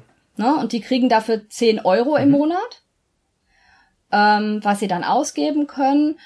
Und ich fand das so krass, weil ein Freund von mir, also wie ich überhaupt dazu kam, hat mir erzählt, dass es zum Beispiel in Köln ein, äh, ist ihm erzählt worden, dass es da ein Kind gibt, was in der dritten Klasse ist und noch nie den Rhein gesehen hat. Weil Mama und Papa mit ihm einfach nicht an den Rhein gehen. Ne? Also es geht teilweise um so kleine Sachen. Es geht vielleicht auch drum, sich mal eine Musikaufführung anzugucken, also auch vielleicht was Kulturelles. Es geht darum, dass sowohl die jungen Menschen halt ihre Zeit opfern, und ganz viel raus, für sich auch rauskriegen, äh, indem sie einen Blick, einen, einen Einblick kriegen, auch in andere Leben, wie es auch anders laufen kann.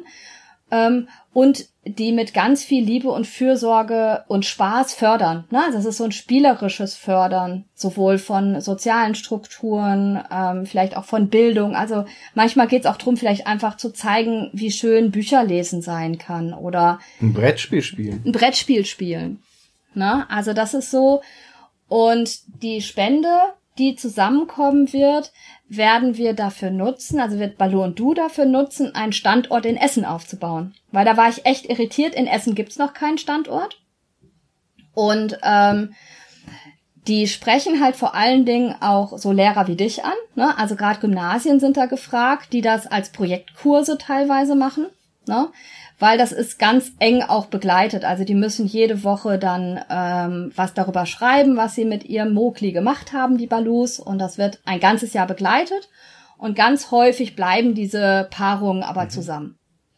Und das finde ich ist einfach ein super Projekt, ein super Programm, wo ich auch denke, da hat unser Geld und äh, alles, was da zusammenkommt mit dem Kuchen, halt einen richtigen Sinn. Und da freue ich mich tierisch drauf und das ist echt so eine totale Herzensangelegenheit von mir. Also, dass das geklappt hat, ne, aus dieser Blödelei ist jetzt wirklich was entstanden und äh, wir werden äh, irgendwie Geld spenden können. Das finde ich super. Das Praktische ist auch noch, Balu ist ja ein Bär. Und damit schließt sich wieder der Kreis. Mhm. Unglaublich. Was für ein wie kann Zufall. Das, wie kann das ja. schlecht sein? Ja. Ich hatte ich, nichts damit zu tun.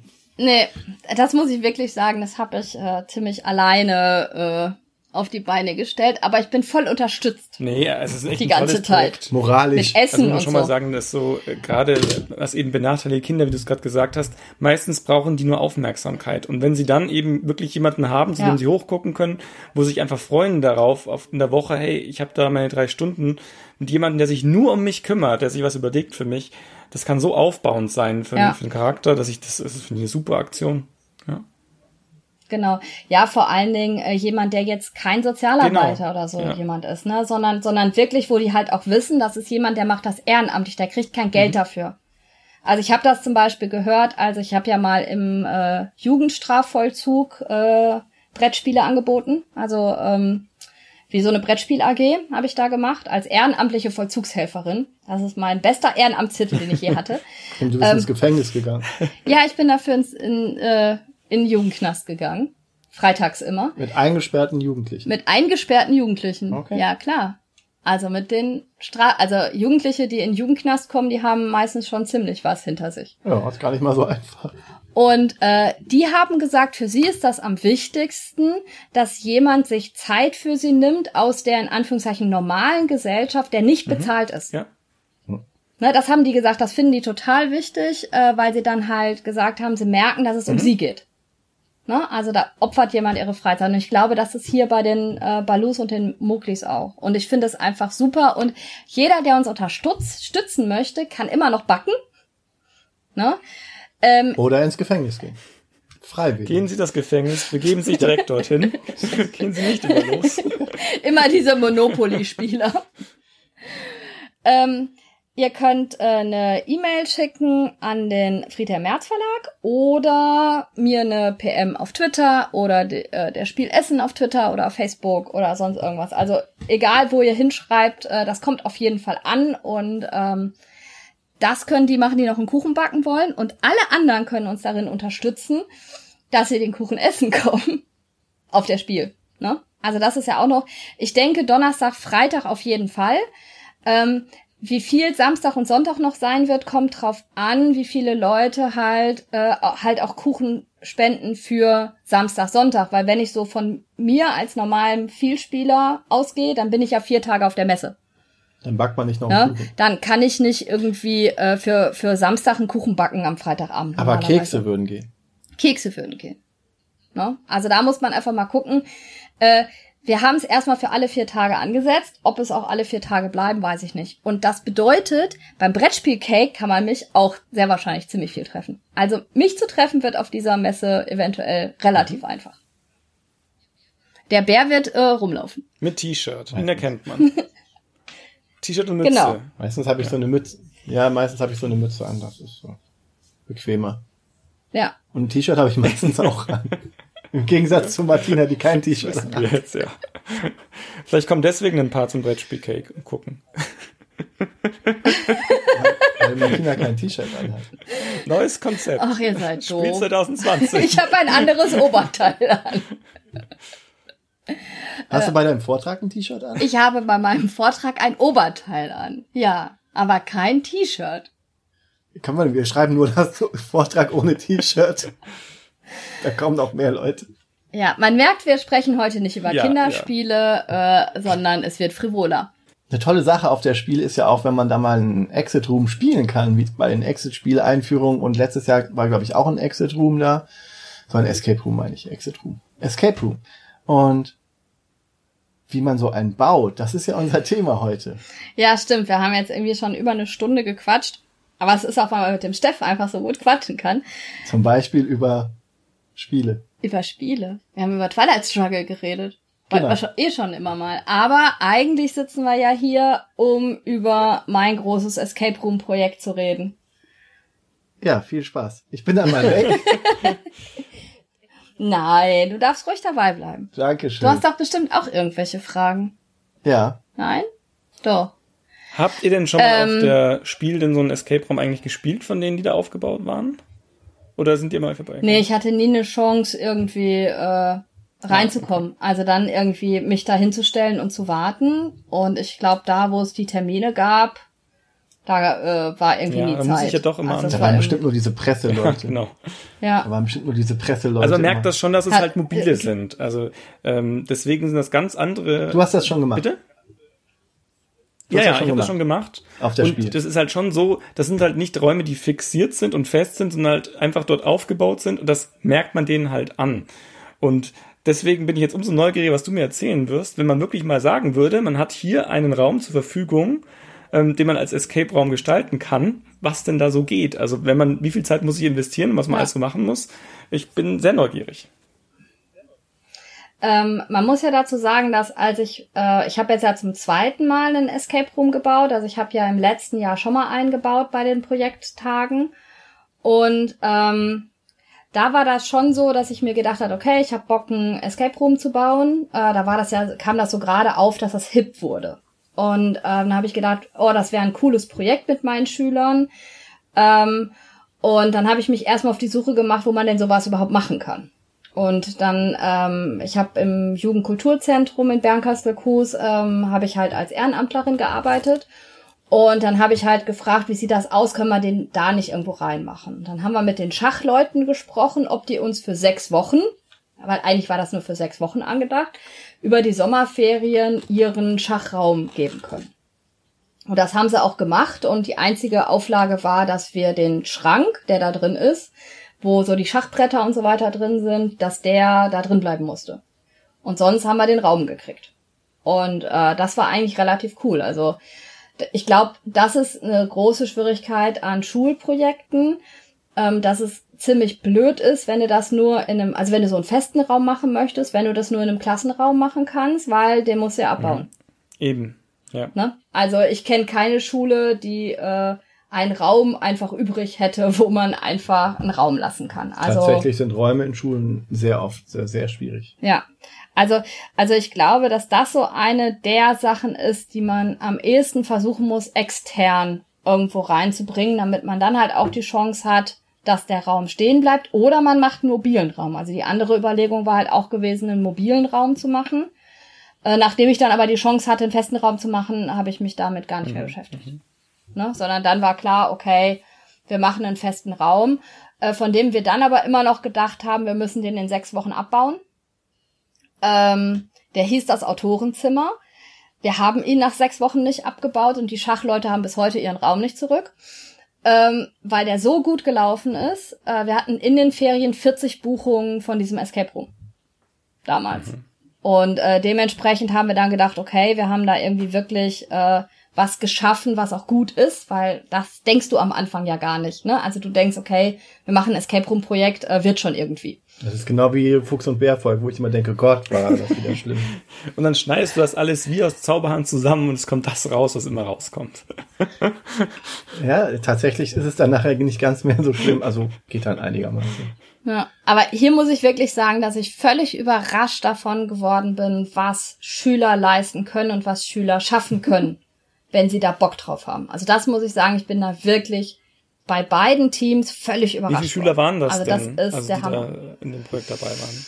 Ähm, das waren bei diesem Projekt waren das 16 Schüler und davon waren vier Schüler Teamer. Ne, also ich habe mir ähm, schon aus meinem Jugendbrettspielkreis und so Leute zusammengesucht, die entweder im Jahr davor schon mal mitgemacht haben oder die ich ganz gut kenne, ähm, die sozusagen ein internes Team dann gebildet haben, ähm, so dass ich äh, ich war nicht alleine, sondern die Leitung vom Jugendkulturzentrum war noch mit dabei. Und ich hatte halt diese vier Schüler, einen aus der 10, einen aus der 11, einen aus der 12 und da bei uns Abi schon durch war, äh, eine Abiturientin auch noch, also eine Ex-Schülerin, ähm, die dann mitgeholfen haben, aus jeder Jahrgangsstufe einer, die dann auch klar ähm, so ein bisschen Leitungsposition mit übernommen haben, weil es schon schwierig ist, die vielen verschiedenen äh, Arbeiten zu, ich sag, will jetzt nicht sagen überwachen, sondern irgendwie zu koordinieren oder so, wenn du alleine bist. Also das ist einfach, das ist schon schwierig. Das heißt, einer der größten Tipps wäre auf jeden Fall, hol dir Hilfe. Ne? Also ähm, ganz alleine ist es unheimlich schwierig. Ja. Ähm, also die Idee kam ja von dir, oder? Also das mit dem Genau, also die ist, die kam überhaupt nicht von Schülern. Es war natürlich jetzt beim zweiten Ruhm, äh, beim zweiten Raum, Ich Raum, ich nenne mal das deutsche Wort für Ruhm Ja. ist Raum. also beim, beim zweiten Raum war das schon, dass die Schüler zu mir kamen und sagten, wenn wieder Projektwochen sind, wir wollen äh, einen neuen Raum machen. Ne? Also das war dann schon so, dass von den Schülern kam, dass sie es gern nochmal machen würden. Und ich muss dazu sagen, dass ich ja eigentlich den Bunker hatte. Also ich habe mich, äh, wir haben uns lange darauf vorbereitet, äh, unter dem Jugendkulturzentrum gibt es einen Bunker aus den 70ern, ähm, der noch nie benutzt wurde und den hätten wir benutzen können. Mit so einer internen Baugenehmigung und so weiter. Bauamt war drin und den hätten wir benutzen können. Nur das hat dann zeitlich nicht geklappt, weil das wäre ein Zwei-Räume-Raum geworden. Das hätte ich schon tierisch gerne gemacht und hatten wir auch angefangen. Aber wir haben ja über Schüler gesprochen. Ähm, das waren die Schüler, die mit mir den ersten Raum gebaut haben. Und äh, einige von denen sind dann studieren gegangen. Und mit die wollten eigentlich einen zweiten Raum machen. Also die waren nach dem ersten Escape Room Projekt so begeistert, dass sie in ihrer Freizeit einen zweiten Raum machen wollten. Und dafür hatten wir diesen Bunker vorbereitet. Nur sobald die Studenten weg waren, äh, hat das nicht mehr geklappt. Also dann äh, hätte ich zu viel motivieren müssen, damit das weiterläuft und äh, von ihnen selber heraus ist das Projekt nicht weitergelaufen. Und dann hatte ich zuerst überlegt, den Bunker ähm, für mein für meine äh, letzten Projekttage dann zu nehmen, aber dann wurden die von vier Tagen auf zweieinhalb Tage gekürzt. Und dann war klar, in zweieinhalb Tagen kriege ich keinen doppelten Raum hin. klar. Ne? Also das war völlig klar. Ähm, Jada, jada, jada, jetzt sind da die Schachleute drin. Im Bunker. nein, Wird immer zugesperrt. Die freuen sich, dass sie jetzt zwei Räume haben. Das ist eigentlich total traurig, weil wir haben den Bunker sogar mit den Schülern sauber gemacht. Äh, wir haben den Notausstieg wieder zum Laufen gebracht und so weiter. Wenn der halt äh, seit 40 Jahren nicht benutzt ist, war der auch zugerostet. Und, ich stelle äh, mir gerade den Bürgermeister von Bernkastel-Kues vor, für den dieser Bunker eigentlich gebaut wurde, um die für die zehn reichsten Familien aus Bernkastel-Kues, die dann im Falle eines 70er Jahre Szenarios. Nee, der war für die Postleute. Neben dem Jugendkulturzentrum ist die Post und äh, die Post hatte damals für ihre Leute Bunker unten drin. Die waren ja Beamte, die mussten gerettet so, ja. werden. Das ist, das ist der Postbunker. Wenn, wer kommt da, wenn der Russe kommt, um die Mosel einzunehmen? Ich habe keine Ahnung. Auf jeden Fall werden wir geschützt. Hauptsache, der, die Postverteilung ist gesichert. Aber habe ich es richtig verstanden? Dein erster Schritt ist also gewesen, du hast einen Raum besorgt. Also hast du gesagt, ich möchte ein Escape Room machen. Das erste Genau. war, okay, erstmal die Räumlichkeit, um überhaupt zu wissen, was man machen kann, oder? Das war okay. Mhm. Genau. Ja, genau, weil mir schon klar war, wenn ich den in der, also ähm, es ist halt eine ganz unterschiedliche Planung, ob du einen mobilen Escape Room planst oder einen stationären. Ne? Also da, das ist so unterschiedlich in der Planung, was du machen möchtest, dass das für mich der erste Schritt war. Ne? Also erstmal zu gucken, finde ich überhaupt einen Raum. bei einem festen Raum kannst du einen Stuhl hinstellen, bei einem mobilen kannst du einen Rollstuhl hinstellen. ha, ha, ha. Okay, ich bin dann mal still. Ja.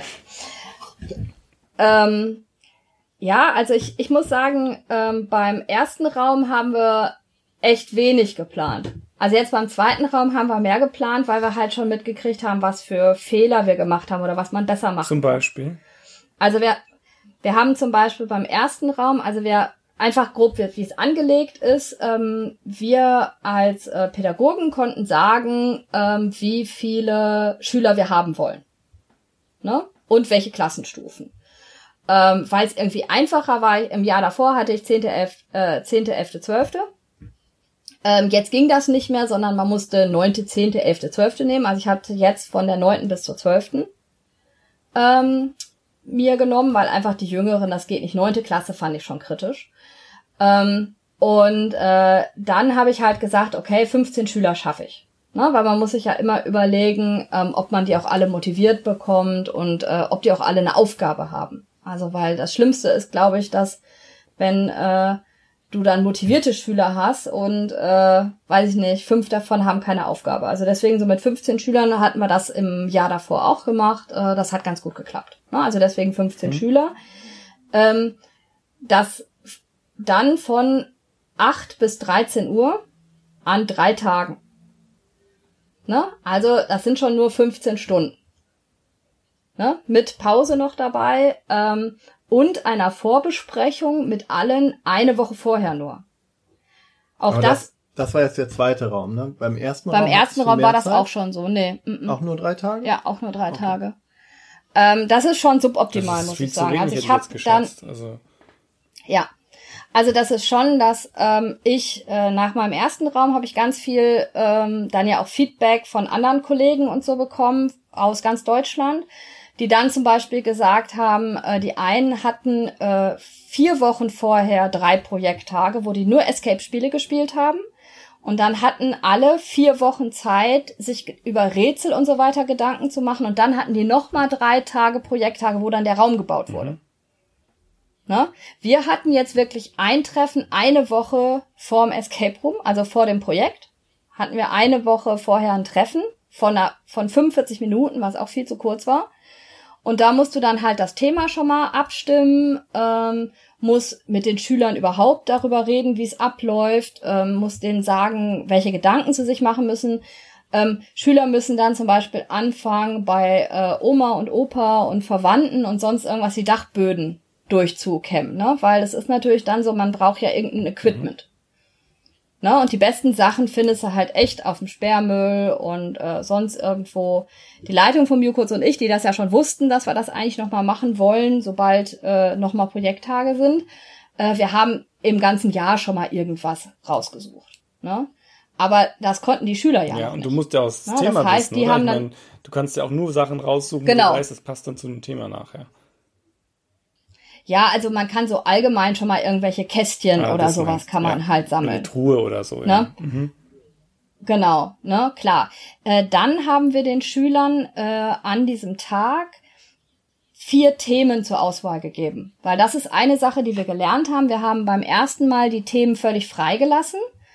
Und ähm, das ging nicht gut. Also da muss man einfach sagen, da hat die Vorstellungskraft der Schüler nicht ausgereicht, sich zu überlegen, was für Themen könnten denn möglich sein oder was könnte Spaß machen.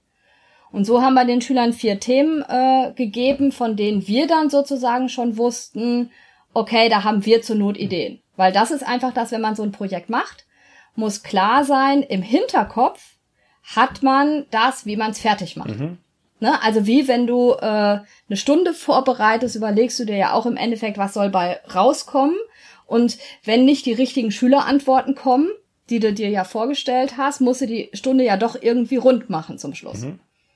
Und genauso ist das bei so einem Projekt auch. Es ist völlig klar, zum Schluss muss ein Escape Room mhm. da stehen. Das heißt, wir haben uns dann schon auch Themen ausgesucht, von denen wir gedacht haben, die sind umsetzbar. Und sie haben zur Auswahl gekriegt Märchen, Labor, Werkstatt und Prepper.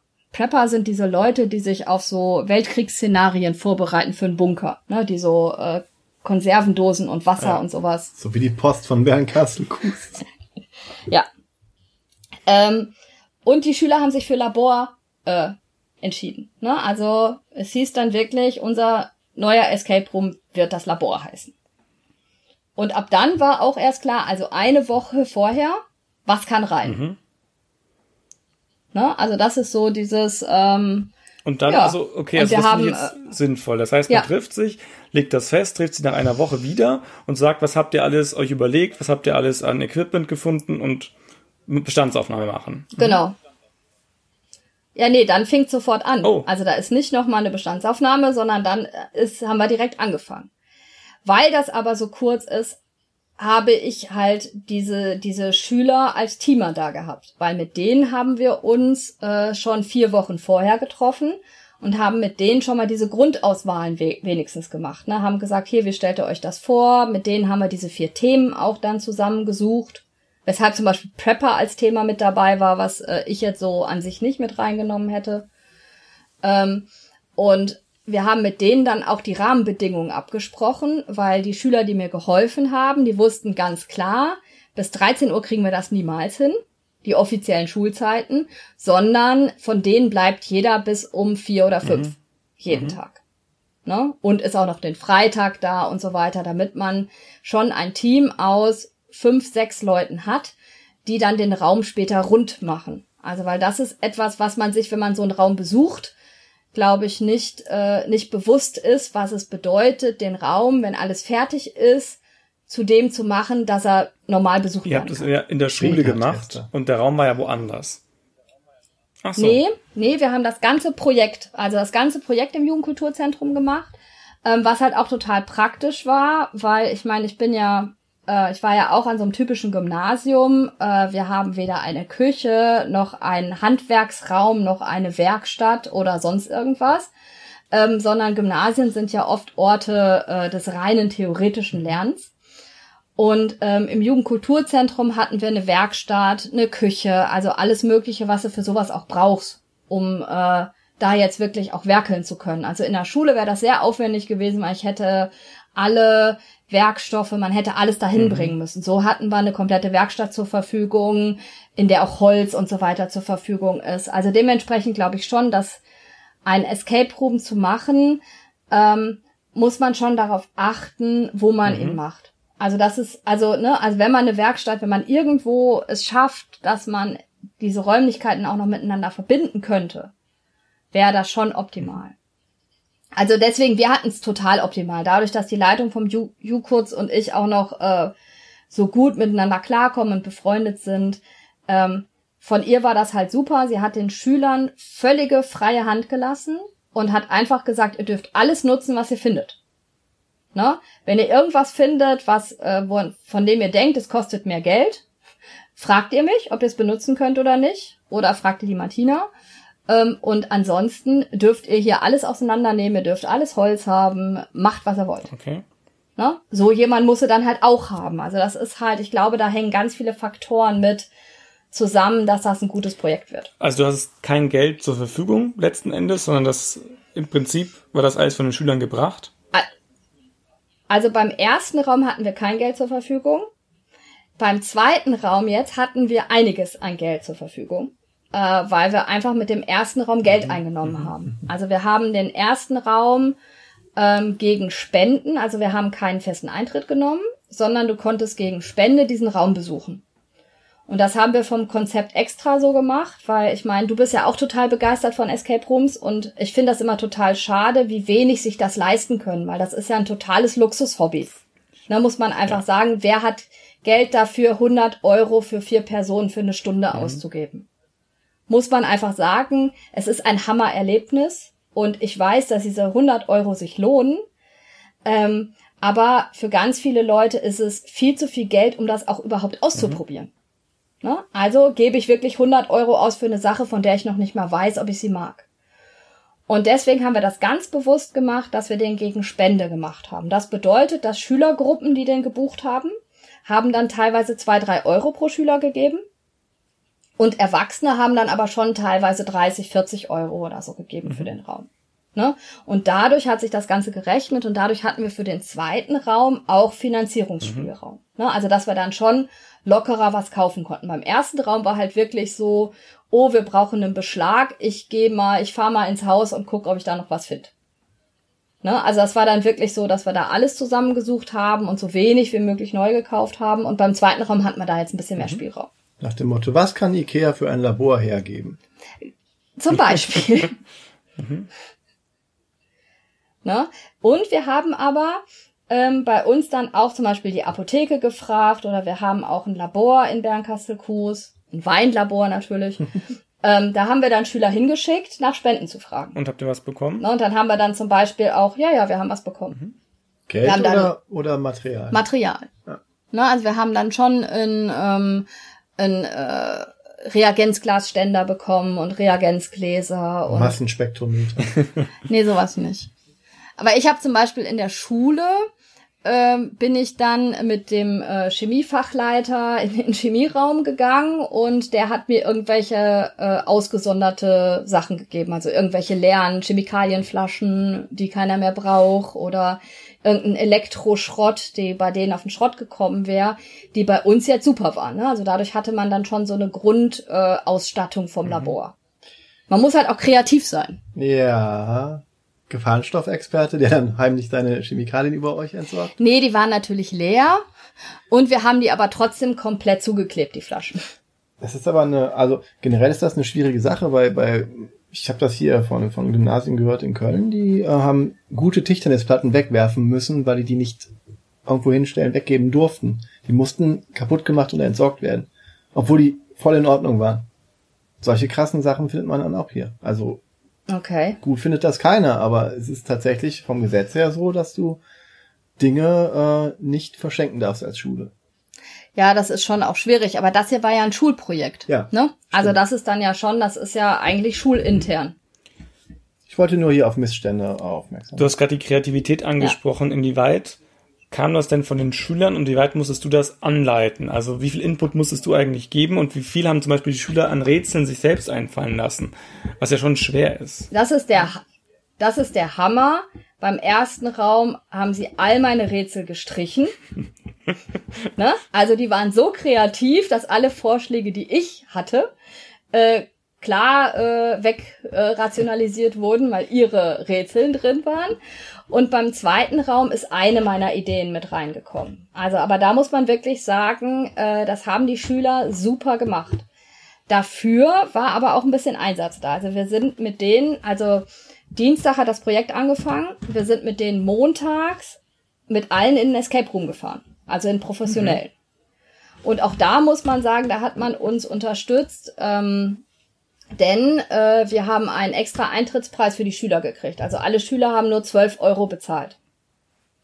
Ne? Und äh, wir haben dann äh, unseren Teamern haben wir das sozusagen ausgegeben. Und die anderen Schüler haben diese 12 Euro dann auch selber bezahlt. Ne? Ähm, aber das ist ja ein Schnäppchen für ein Escape Room sozusagen. Und da waren wir dann in vier verschiedenen Räumen mit denen und dadurch hatten sie ja schon mal, hat man so ein bisschen Ideen gesammelt. Und dann habe ich am Dienstag, als das begann, erstmal mit denen, die noch nicht so Ideen hatten, haben wir Escape Games gespielt. Ja, das habe ich bei, äh, bei beiden ähm, Räumen auch gemacht, um denen einfach Ideen zu geben. Mhm. Und eine Idee, die dann zum Beispiel ähm, genommen wurde, auch wenn ich jetzt ein bisschen spoiler, beim Prison Break Fall ähm, vom Norris Escape Room ist zum Beispiel so eine Formel drin, die man dann ausfüllen muss mit Sachen, die man im Raum findet. Und so eine Formel ist jetzt zum Beispiel auch mhm. mit drin. Mhm.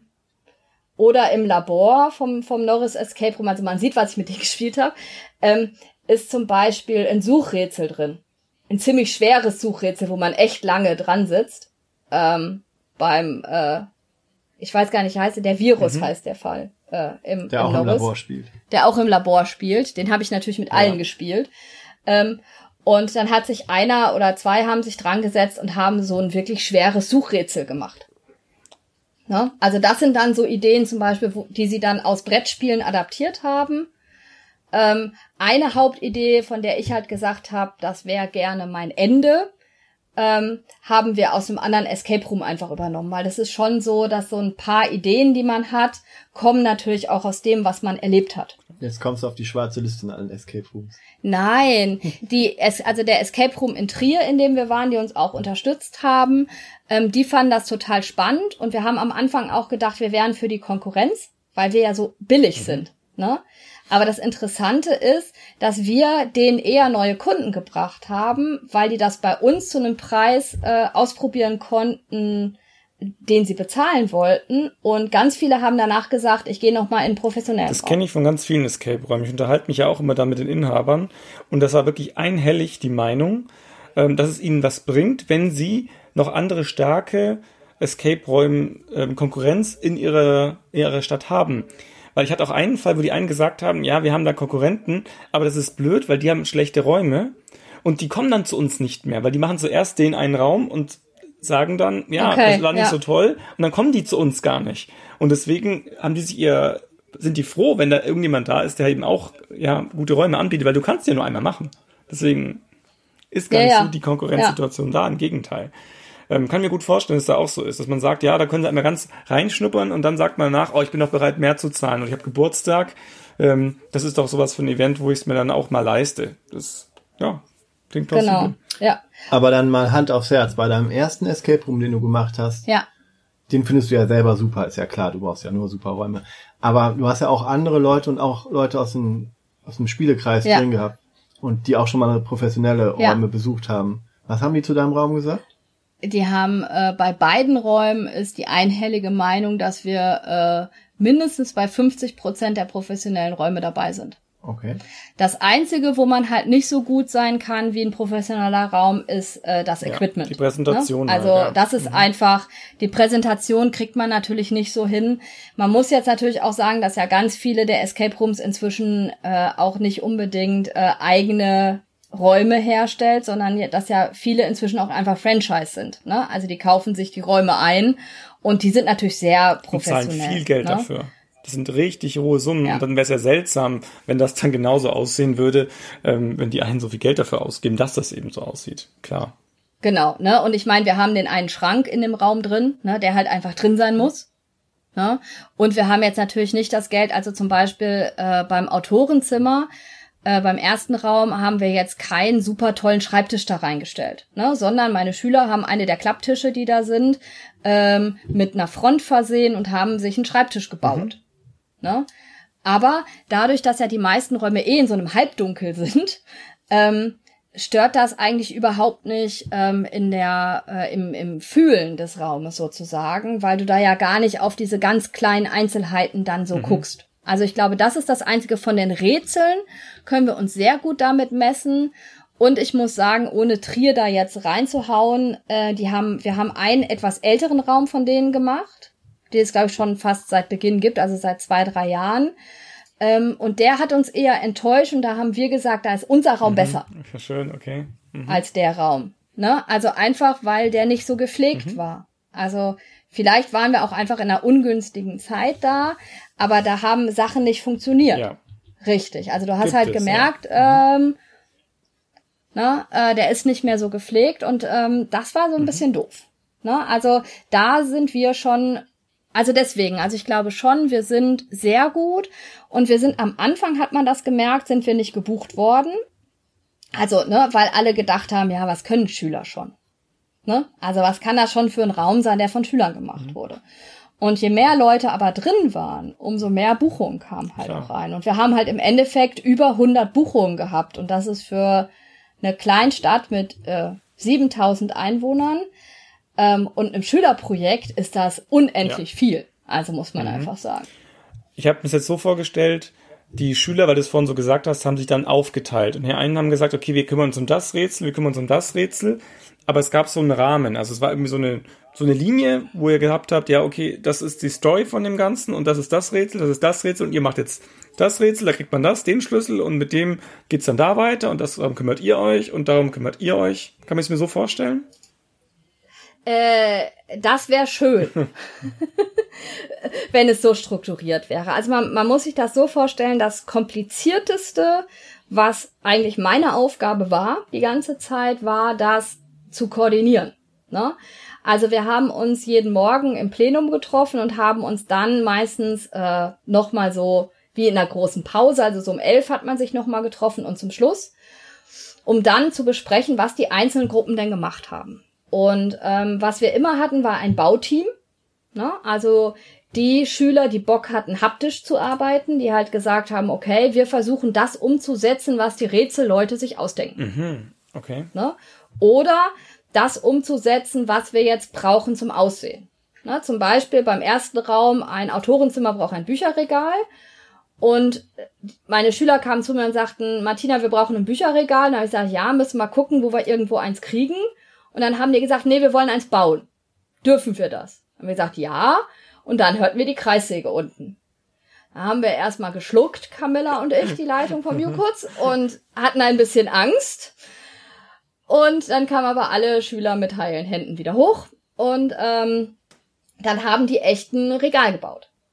Ne? Und eine Schülerin, die jetzt beim zweiten Projekt auch dabei war, hat zum Beispiel erzählt, das war ein unglaubliches Gefühl, einfach das auch zugetraut zu bekommen, ähm, einfach ein Brett in die Hand äh, gedrückt zu bekommen und sagen, Seg, ich bin dabei, ne, aber bau, ne, wenn du bauen willst, bau, ich zeig dir mhm. wie. Und ähm, das war schon das Coole. Also wir haben ein Bauteam, was sich hauptsächlich darum kümmert. Dann hatten wir immer schon äh, ein Team, was hauptsächlich die Rätsel macht. Dann hast du Leute, die schreiben und du brauchst jemanden, der äh, ein Gestaltungsteam sozusagen, ne? Also die sich dann überlegen, wie sieht der Raum aus. Mhm. Okay. Ne? Also du hast gar nicht nur Leute, weil es wollen gar nicht alle Schüler an Rätseln arbeiten. Ich habe zum Beispiel gemerkt, dass viele Schüler Angst davor haben, sich Rätsel auszudenken, weil sie so das Gefühl hatten, vielleicht dann auch als dumm dazustehen oder so. Also denen erstmal die Mut zu, den Mut zu geben, irgendwo dran zu arbeiten. Ne? Oder großer Begriff Frustrationstoleranz der war in diesem Escape Room echt schwierig teilweise. Ne? Also wo ich auch wirklich richtig sauer war und dann auch mal ein Machtwort gesprochen habe, dass irgendwelche Leute eine Idee hatten, dann hat die Idee im ersten Anlauf nicht geklappt und dann wird halt sofort gesagt, ja, klappt nicht. Ne? Also ohne dann zu überlegen, weil ich meine, so Projekttage sind ja nicht nur ganz zum Spaß da, sondern man möchte ja auch immer noch, dass die Schüler dabei was lernen. Und da war es mir dann schon wichtig, dass wenn es beim ersten Anlauf nicht klappt, dann versucht man es halt ein bisschen mhm, anders. Mhm. Ne? Dann guck mal, was kann man umstellen, was kann man anders machen, wie kann man es anders ausprobieren. Und von der Planung her musst du dir das so vorstellen, wir haben den Titel gehabt. Dann haben wir uns grob überlegt, was machen wir für ein Labor. Ne? Und dann habe ich halt direkt gesagt, okay, wir haben hier die alten Geräte aus den 70ern bekommen. Das heißt, ich wäre dafür, wir machen äh, halt kein total modernes ähm, Labor, sondern wir machen halt so ein etwas abgeranztes äh, Labor aus den 70ern. Ne? Einfach weil wir dafür gerade das Zeugs da haben. Und dann sind die Schüler auf die Idee gekommen zu sagen, okay, dann ist das im Wald von so einem verrückten Chemiker, der da irgendwie was ganz äh, Schlimmes versucht herzustellen und haben dann die Geschichte darum gesponnen. Mhm. Ne? Und das war die Grundgeschichte. Und dann hatten wir das Endrätsel.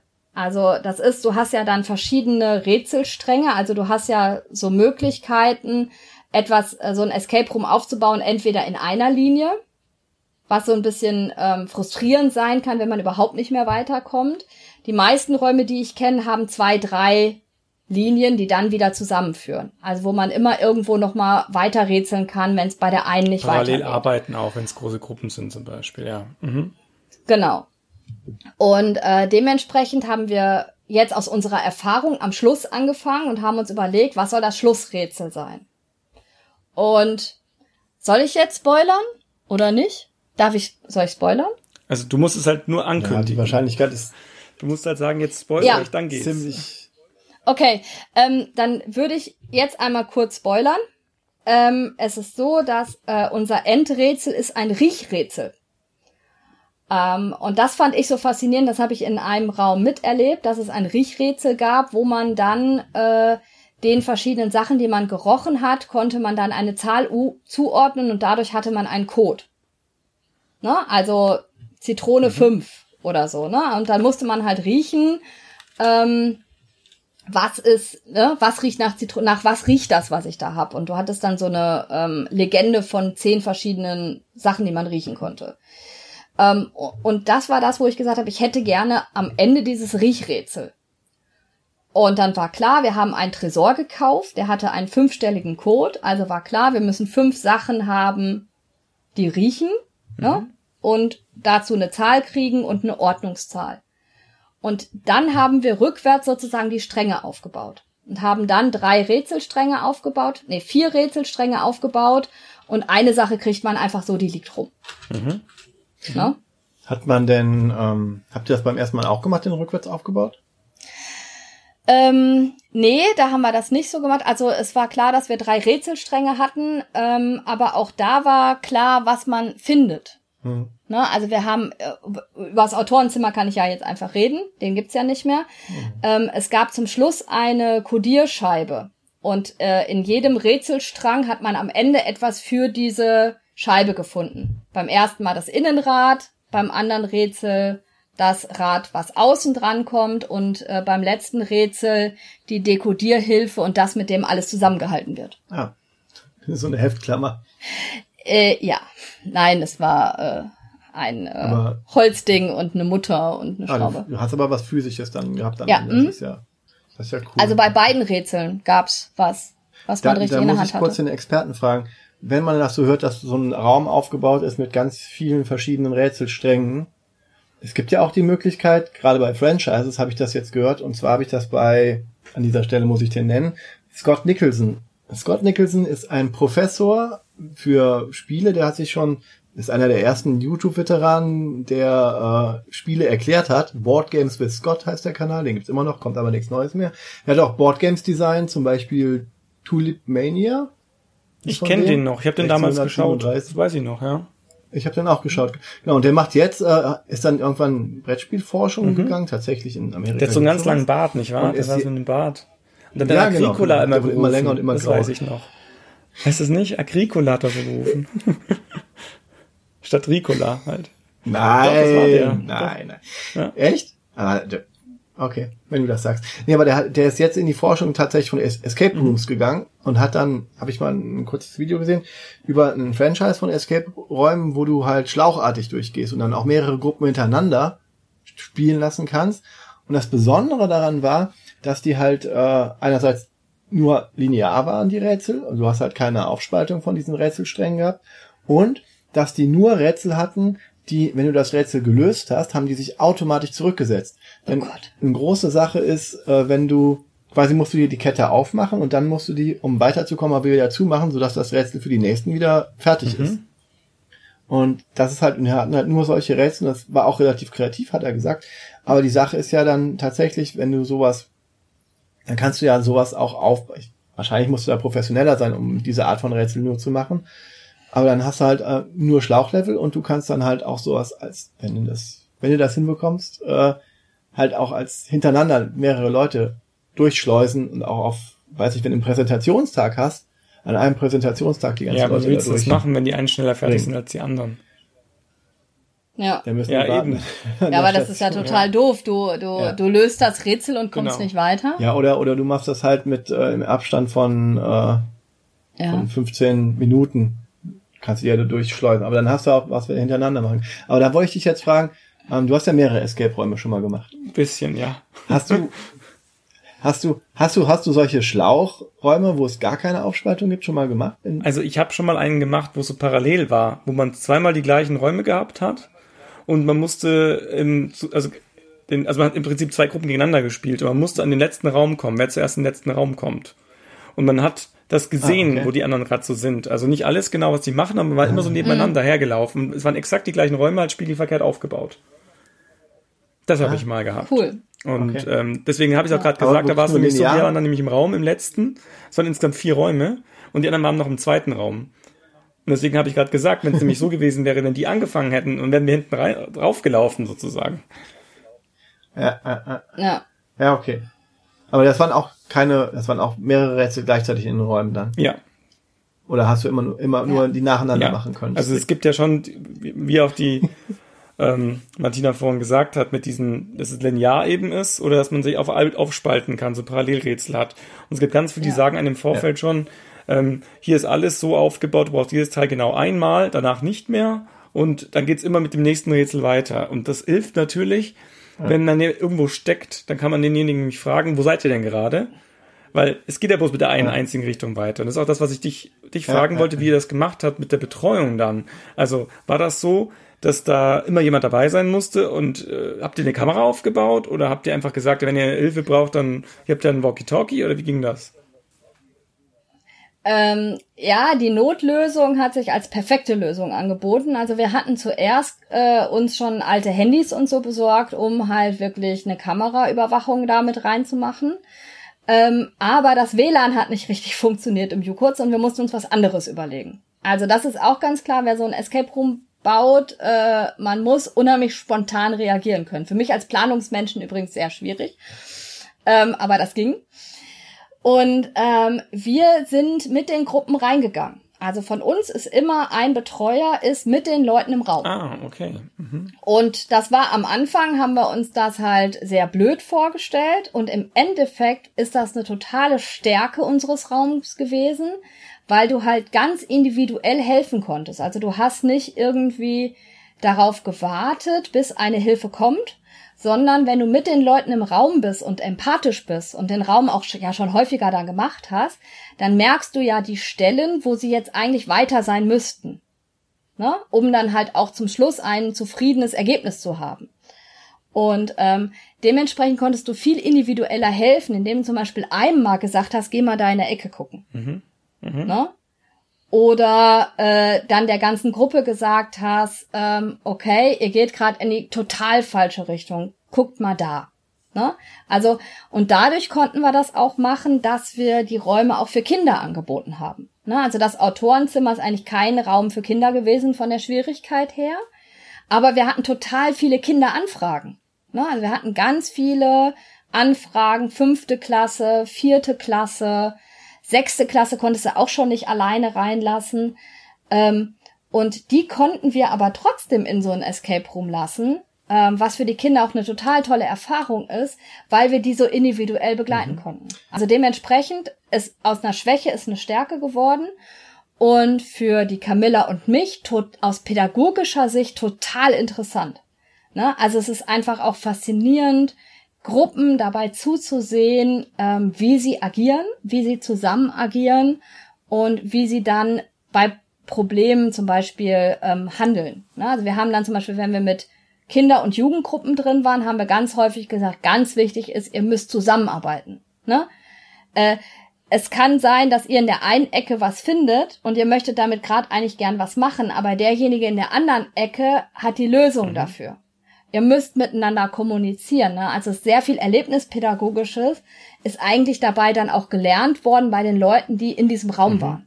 Also es war immer einer von euch beiden Betreuern sozusagen diese Personen dann auch oder haben das auch die Schüler machen können? Oder das haben die Schüler gemacht. Ach so. Also das haben wir gemacht und die Schüler. Also es war so, dass wir, bevor die Schüler den Raum betreut haben, mussten die mit uns mindestens ein, zwei Mal durch. Ne? Also, dass die halt einfach ähm, dann mit uns Gruppen begleitet haben. Und dann durften die Schüler das auch alleine machen. Was wir allerdings rein betreut haben, waren äh, jetzt wirklich Kindergruppen. Mhm. Ne? Also so äh, vierte Klasse oder so, weil man da auch nie weiß, was passiert. Mir ist das zum Beispiel passiert. Wir haben ganz am Schluss vom Autorenzimmer, ähm, also die Geschichte ist, dass ein äh, Autor also ein Dämon äh, flieht aus dem Buch und schließt äh, an, an seiner Stelle den Autor in dieses Buch ein. Und der Dämon ist jetzt gerade eine Stunde weg, um noch ein paar Sachen zu holen, um danach sozusagen ein Ritual zu machen, um diesen Autor zu töten. Mhm.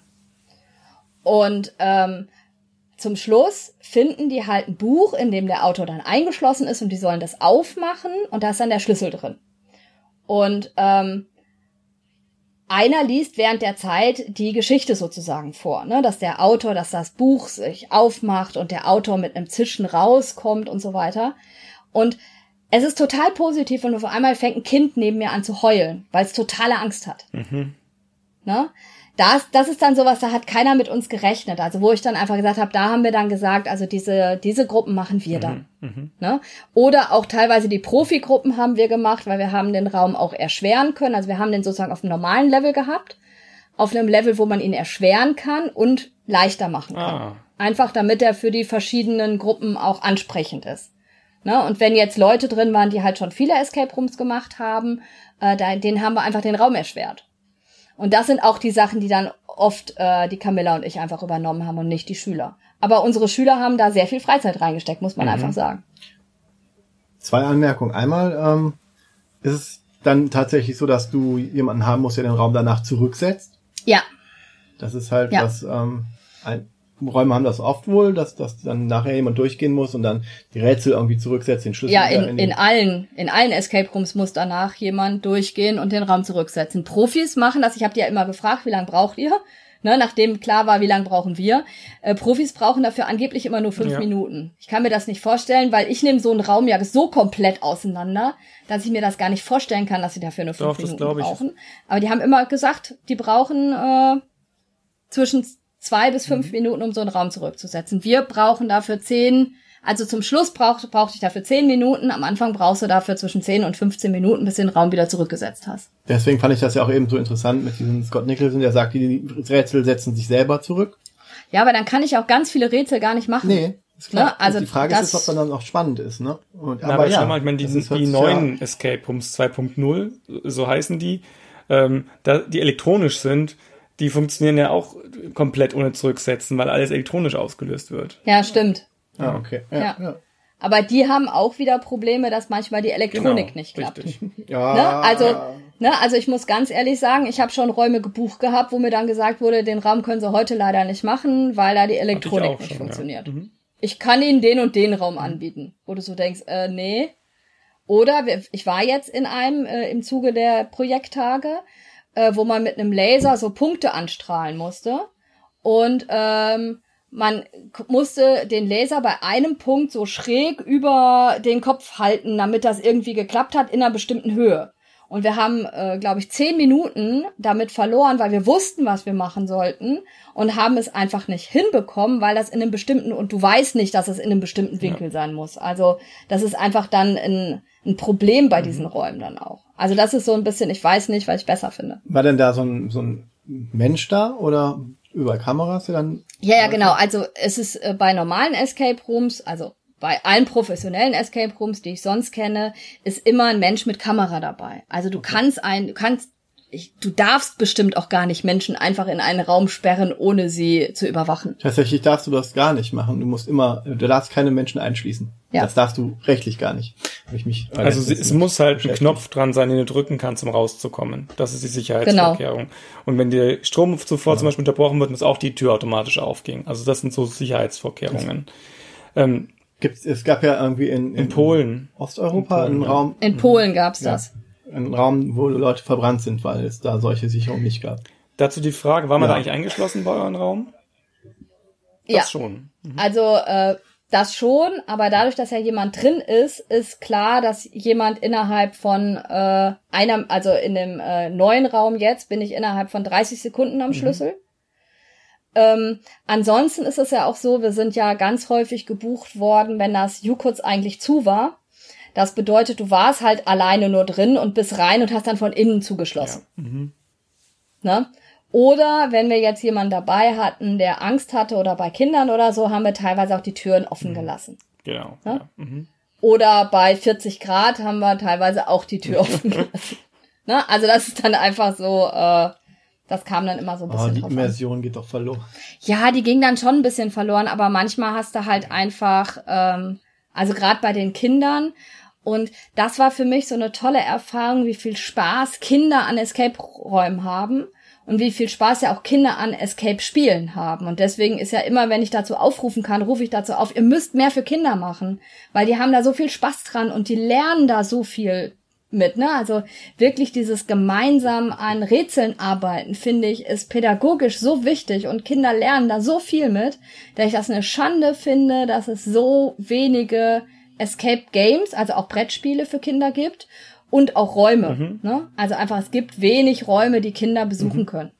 Das liegt aber dann auch daran, also ich meine, du hast ja jetzt die zweite Anmerkung, die ich eben noch machen wollte.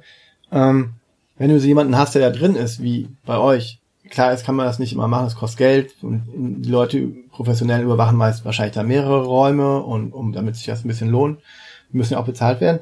Aber einerseits hast du, wenn du da jemanden hast, der, um dann auf diese einzugehen und du Hilfe anbietest, dann ist das ja bei vielen professionellen Räumen gibt es ja dann so eine, so eine Zeit, in der man in den Raum schaffen kann. Und wenn du dann Leuten hilfst, dann ist das Ergebnis ja nicht mehr sauber.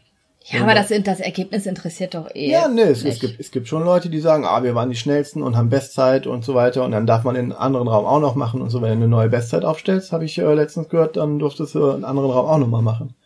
Also es war schon sowas, wo jemand, ähm, wo es schon auf Zeit geht und das ist halt so professionell. Also wenn du das wieder mit Kindern machst. Wir haben halt, das auch auf Zeit gemacht. Ja, aber, Aber, aber ich will ja, dass die Leute das schaffen und man Ja, muss eben. sagen, dass in allen professionellen Räumen das auch darum geht, dass man den Raum schafft. Also Ja, man kriegt immer irgendwann haben. Tipps. Ja, ja, klar. Also Aber wahrscheinlich gibt es dann Leute, die das dann ohne Tipps machen und dann weitergehen. Also die es komplett ohne Tipps hinkriegen und dann hast du die Bestzeit. Also es Raum. ist so tatsächlich, dass die einen auch fragen im Vorfeld.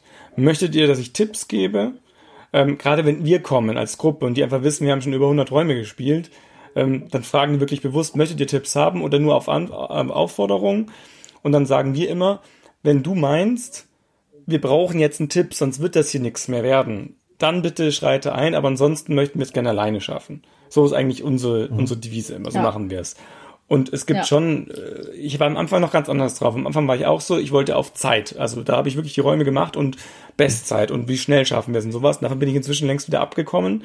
Jetzt möchte ich die Räume genießen. weil man sich so viel Genau. Spaß, ne, man nimmt Ja. sich, finde ich, viel zu viel Spaß weg, wenn man da auf Zeit geht, sondern ich hab Bock, den Raum zu machen und ich will mir dann zur Not auch Zeit nehmen, um das Rätsel zu schaffen. Ich bin eher total enttäuscht, wenn ich schnell durch den Raum durch bin, weil ich, ich will die Zeit nutzen. Ich will eigentlich einen Raum haben, der in der Stunde Mhm. zu schaffen ist. Ja. Und heißt nicht der auch- in einer halben Stunde zu schaffen ist. Weil das zeigt auch nicht, ob ich besonders klug oder sonst irgendwas bin, sondern das zeigt für mich, dass der Raum schlecht ist. Ja, wobei, gut, du hast ja auch bei den ganzen Exit-Spielen hast du ja auch einerseits Rätsel, die sind so Fleißarbeit, wo du dann einfach, weiß ich, einen Code entschlüsseln musst und das dauert dann halt eben die gewisse Zeit. Und dann hast du, äh, wo du erstmal drauf kommen musst und wirklich rumrätseln musst, äh, Spiele, Rätsel. Das ist ja schon ein Unterschied. Ja, aber was ich dann eigentlich meinte, wenn du wirklich selber da drin bist, ist ja die, der Übergang zu einem tatsächlichen Rollenspiel, wo du als Spielleiter deine Gruppe ein Erlebnis machen lässt, viel, viel, viel größer, also die Nähe zu einem Rollenspiel. Das ist ja fast wirklich schon so wie ein Rollenspiel, wo man keine Charaktere spielt, sondern man sich selber spielt, aber dann halt mit seinen Fähigkeiten das dann lösen muss. Und wenn du dann sagst, ich habe Empathie und muss dann auch Tipps geben, dann ist das ja wie der Spielleiter, der dich versucht, äh, ein Erlebnis für dich zu, zu schaffen. Ja, schon ein bisschen. Also mir, mir war es halt immer wichtig, ähm, für, mich war das ein schlechtes Zeichen, wenn die Gruppe nach einem Tipp fragen musste. Sondern ich habe versucht, die Punkte zu finden, ähm, wo es genau richtig war, ihnen einen Tipp zu geben. Ne? Und ich meine, wir hatten jetzt halt einfach auch ganz viele Erstbesucher, die noch nie in ihrem Leben vorher in einem Escape Room waren. Und da war das einfach total gut, weil wenn man dann am Anfang, da habe ich halt irgendwann habe ich denen dann einmal einen kompletten Rätselstrang zum Beispiel gezeigt. Das ist auch passiert. Ne? Ich dann gesagt habe, damit ihr einfach mal wisst, wie wir denken. Ja, ja, klar. Ne? Und, und dann guckt ihr euch den Rätselstrang an.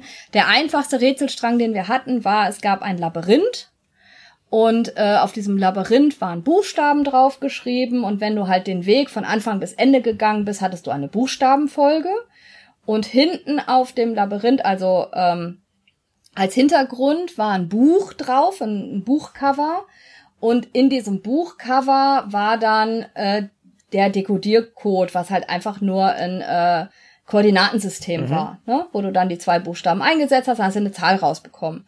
Und damit hast du das Kästchen aufmachen können, auf dem ein Labyrinth gemalt war. Ne, das war so der einfachste mhm. Strang. In diesem Labyrinthkästchen stand dann drin, schau hinters Labyrinth. Und dann durfte man den aufmachen und dahinter war die große Scheibe vom Endrätsel. Und ganz häufig, nachdem wir denen dann diesen ganz leichten Strang gezeigt haben, wo es halt einfach schon Leute gibt, die damit schon überfordert waren, weil sie halt so noch nie gerätselt oder gedacht haben. Also das muss man sich halt einfach auch überlegen. Wir sind das gewöhnt, uns mit sowas zu beschäftigen und zu rätseln und irgendwie sowas herauszufinden. Wenn man das nicht gewöhnt ist, ist man halt wirklich schon daran gescheitert, dass sie teilweise noch nicht mal gesehen haben, da ist ein Labyrinth, da sind Buchstaben drauf und es gibt einen Anfang und ein Ende, das wird irgendeinen Sinn ja. haben. Mhm. Das ist, ich kann mich an meine ersten Exit-Spiele erinnern, die ich so gespielt habe. Ich glaube, es war tatsächlich ein Exit, wo ich dann auch gedacht habe, da muss ich ja erstmal reinkommen und gucken, wie die denken. Und äh, gut, das ist dann sehr professionell gemacht und dann kriege ich so ein ganz leichtes Rätsel am Anfang, um, um reinzukommen. Also wirklich ja. ganz leicht. Dann weiß ich auch, wie das dann weitergeht. War dann schon okay, das ging dann recht schnell. Aber als du dir dann erzählt hast, ja, wir haben Autorenzimmer gemacht und so weiter, habe ich mir das überlegt, und was mache ich denn dann, wenn ich da drin bin? Und dann hast du mal erzählt, ja, wenn wir im Escape Room sind, dann gehen wir erst hin und heben alles hoch, drehen alles rum und gucken alles an. Und ich hatte dann überlegt, wenn ich in so einen Raum reingehe, den ihr jetzt gemacht habt, ob ich da, ich habe da ja auch Hemmungen, einfach mal so ein Telefon hochzuheben und das dann, gut, ein Telefon jetzt vielleicht nicht, aber äh, irgendwelche ein Radio, was da steht, erstmal hochzuheben und rauszureißen und zu gucken und ob man was abmachen kann davon. Weil ich bin ja nicht der destruktive Mensch, der dann versucht, Dinge auseinanderzunehmen oder ein Regal auf und alle Bücher raus oder Wirst sowas. du irgendwann, sobald du mehr Escape ja. gemacht hast. Das ist genau das, was ich, was ich dann gedacht habe. Dass du in so einen Raum reingehst und so eine professionelle Gruppe hast und die einen nehmen dann hinten direkt alles auseinander. Ja. ja. Und den Unterschied siehst du auch, wenn du mit denen in den Räumen bist. Also du ja. siehst die Leute, die das schon mal gemacht haben, die gehen da ganz anders dran als die anderen. Aber deswegen, wir haben, äh, du gibst denen ja schon eine Einführung. Und wir haben dann ganz klar gesagt, wir sind mit euch im Raum drin macht alles, was ihr machen wollt. Ihr dürft überall dran, ihr dürft überall reingucken, aufmachen und sonst irgendwas. Außer wir sagen das euch. Eben. Also in, ne? in anderen Räumen. Und das gab dann auch die Sicherheit. In anderen Räumen, ähm, Björn, findest du immer so Aufkleber, ähm, wo dann gesagt wird, das ja. dürft ihr nicht anfassen. Wenn eine Steckdose drin ist oder so, die einfach nicht zum Spiel gehört, sondern einfach, weil da eine Steckdose drin ist, dann haben die halt so einen Aufkleber hin. Nee, bitte die Gabel jetzt da nicht reinstecken. Ah, okay. Also auch wenn es. ja, ne, oder, oder es war dann irgendwie im, im, immer eine Farbe von einem Band, ne? Äh, alles, wo äh, rot-gelbes Klebeband drüber ist, äh, das gehört nicht mhm. zum Spiel. Also nicht aus dem Fenster rausklettern, auch wenn man es genau. könnte, um aus ja. dem Raum rauszukommen. Ja. Ja, guck, ich ist gut, dass ich so ein so ein so ein so ein Podcast mal mache, ne? Dann weißt du jetzt viel mehr. Dass in eurem Podcast nicht nur solche professionellen und super professionellen dabei sind, sondern auch so ganz äh, Anfänger-Escape Room ja, Benutzer, die noch aber, nie benutzt haben. Aber ich war jetzt zum Beispiel dann in einem Escape Room, äh, wo auf einmal der Lichtschalter eine Bedeutung hatte. Ne? Bis, sonst ist man ja gewöhnt, dass die Lichtschalter nicht funktionieren, dass man nicht benutzen darf. Und hier war das total wichtig, um Schwarzlichträtsel machen zu können, das Licht mhm. auszuschalten. Bis wir darauf gekommen sind, dass wir einfach den Lichtschalter benutzen können. Äh, ja, ja. Hat gedauert. Weil du dann in deiner, dann ist wieder gut, wenn ein neuer reinkommt, der nicht weiß, dass man eigentlich den Lichtschalter nicht benutzen kann. Genau, der einfach ausprobiert. Und dann wieder mit frischen Ideen Sachen rangeht. Das ist genau wie bei diesem einen Loris-Rätsel mit dem, ich sag nicht. nee, bei, über Brettspiele. Ähm, das ist vorhin mal angeschnitten. Ähm, und zwar mit den Genehmigungen. Also hast wirklich tatsächlich also mit irgendjemandem Kontakt aufgenommen und gefragt oder ein Amt oder? Nein, also bei also bei den normalen Räumen nicht. Wir müssen aber dazu sagen, dadurch, dass wir den Verbandsjugendpfleger in der Verbandsgemeinde sitzen haben, die schräg gegenüber ist. Und der Verbandsjugendpfleger ist äh, ständiger Gast im Jukurz gewesen. Ähm, hatten wir da schon den Draht zur Verbandsgemeinde. Was wir klären mussten, war der Bunker. Mhm. Ne? Also weil der Bunker einfach von der Anlage her ähm, schon schwierig war. Und da haben wir dann äh, die Bauaufsicht reingeholt. Also wir haben den Bunker erstmal sauber und ordentlich und sowas gemacht und dann haben wir die Bauaufsicht reingeholt, äh, um mit denen das zu besprechen, wie es denn aussieht, rein rechtlich, was wir machen müssen. Und dann haben die halt nachher unter der Hand gesagt, wenn ihr hier die Lampen hinmacht und äh, wenn ihr, ne, der Notausgang muss funktionieren im Bunker, ähm, dann könnt ihr das machen, aber nicht offiziell, weil dann ist das eine Raumnutzungsänderung. Mhm. Na, also dann hätte man wirklich alles verändern müssen. Aber die haben uns sozusagen unter der Hand gesagt, wie das jetzt in einer großen Stadt läuft, kann ich euch nicht sagen. Mhm. Und da wird das auch nie wieder so laufen, weil du das jetzt hier gesagt hast. Ach Quatsch. Nein. Das ist, ähm, das ist halt schon, also ähm, wie das im Endeffekt gelaufen wäre, wenn wir den Bunker wirklich gemacht hätten. Wir haben das halt irgendwann nicht mehr weiter äh, forciert. Aber dadurch, dass halt einfach immer jemand da ist, der beaufsichtigt, der mit im Raum ist, der sofort an den Schlüssel kann. Und wenn jetzt wirklich mal Ärger gemacht werden würde, dann wäre halt immer derjenige, der im Raum ist, mit Schlüssel ausgestattet. Mhm, oder wir würden den Raum gar nicht mehr abschließen. Ich finde das nicht so schlimm, ob der Raum abgeschlossen ist oder nicht. Ich habe nicht das Gefühl, dass das so viel zur Story beiträgt, dass man wirklich eingeschlossen ist. Kommt drauf an, ob du die Grundschüler zum Weinen bringen willst, oder? Der hat geweint, als er den Schlüssel gefunden hat. Das ist seltsam. Ähm, kannst ja. du mal sagen, wie jetzt der aktuelle Stand ist? Also der eine Raum hast du schon gesagt, der ist abgebaut und ähm, das Labor? Genau, das war das war total mhm. traurig. Mhm. Also das Arbeitszimmer dann zurückzubauen, das haben wir eine Woche vorher gemacht an Frohen Leichnam. Also das muss man, das muss man immer wieder sagen, dass meine ganzen Teamschüler, ne, also ich habe in, in beiden Escape Rooms immer sozusagen Teamschüler gehabt, die ähm, von wo völlig klar war, dass sie auf einem etwas anderen Level mitarbeiten, halt auch Freizeit mit reinstecken und so weiter, weil sonst muss kann man das in dem Umfeld, wie wir das machen, äh, nicht stemmen. Die haben einen Feiertag geopfert, genauso wie ich auch, um diesen Raum auszuräumen und zu streichen. Ne? Wir hatten zwei Überlegungen am Anfang. Ähm, jetzt merkt man schon, dass sowas bei mir immer sehr pädagogisch auch vorbereitet ist. Wir haben uns die Überlegung gemacht, ob es besser ist, dass die den Raum machen können, die den neuen Raum erstellen sollen, oder ob die einen komplett weißen Raum mhm. kriegen. Mhm. Und wir haben uns dann dafür entschieden, dass sie einen komplett weißen Raum kriegen. Um die nicht in die Bedrängnis zu bringen äh, oder zu sehr diesen Raum zu sehen ne, sondern wirklich den Raum komplett neu bespielen können. Und dafür haben meine Teamschüler, ein Teil davon, Fronleichnam ihre Freizeit geopfert und haben mit mir den Raum ausgeräumt und gestrichen. Das sind die, die mehr Einsatz zeigen. Gab es denn auch das Gegenteil bei deinen Leuten? Also ja, die gibt's immer. Du, ja, du kriegst ja manchmal so, manchmal hast du ja wirklich nur Leute, die alle in dein Projekt wollen, und dann hast du aber manchmal solche Leute, ich wusste nicht, was ich mir äh, anders wählen sollte, war alles Kacke und ich habe dann deinen bekommen als Drittwunsch. Ja, also das Problem ist bei uns, wir haben einen ganz komischen Algorithmus, der das alles auswertet und äh, du darfst dir einen Erstwunsch, einen Zweitwunsch und einen Drittwunsch wünschen und äh, dann wirst du so zugeteilt, dass nicht nur alle ihren Erstwunsch haben. Mhm. Ne? Also damit das so ein bisschen äh, gerechtfertigter ist.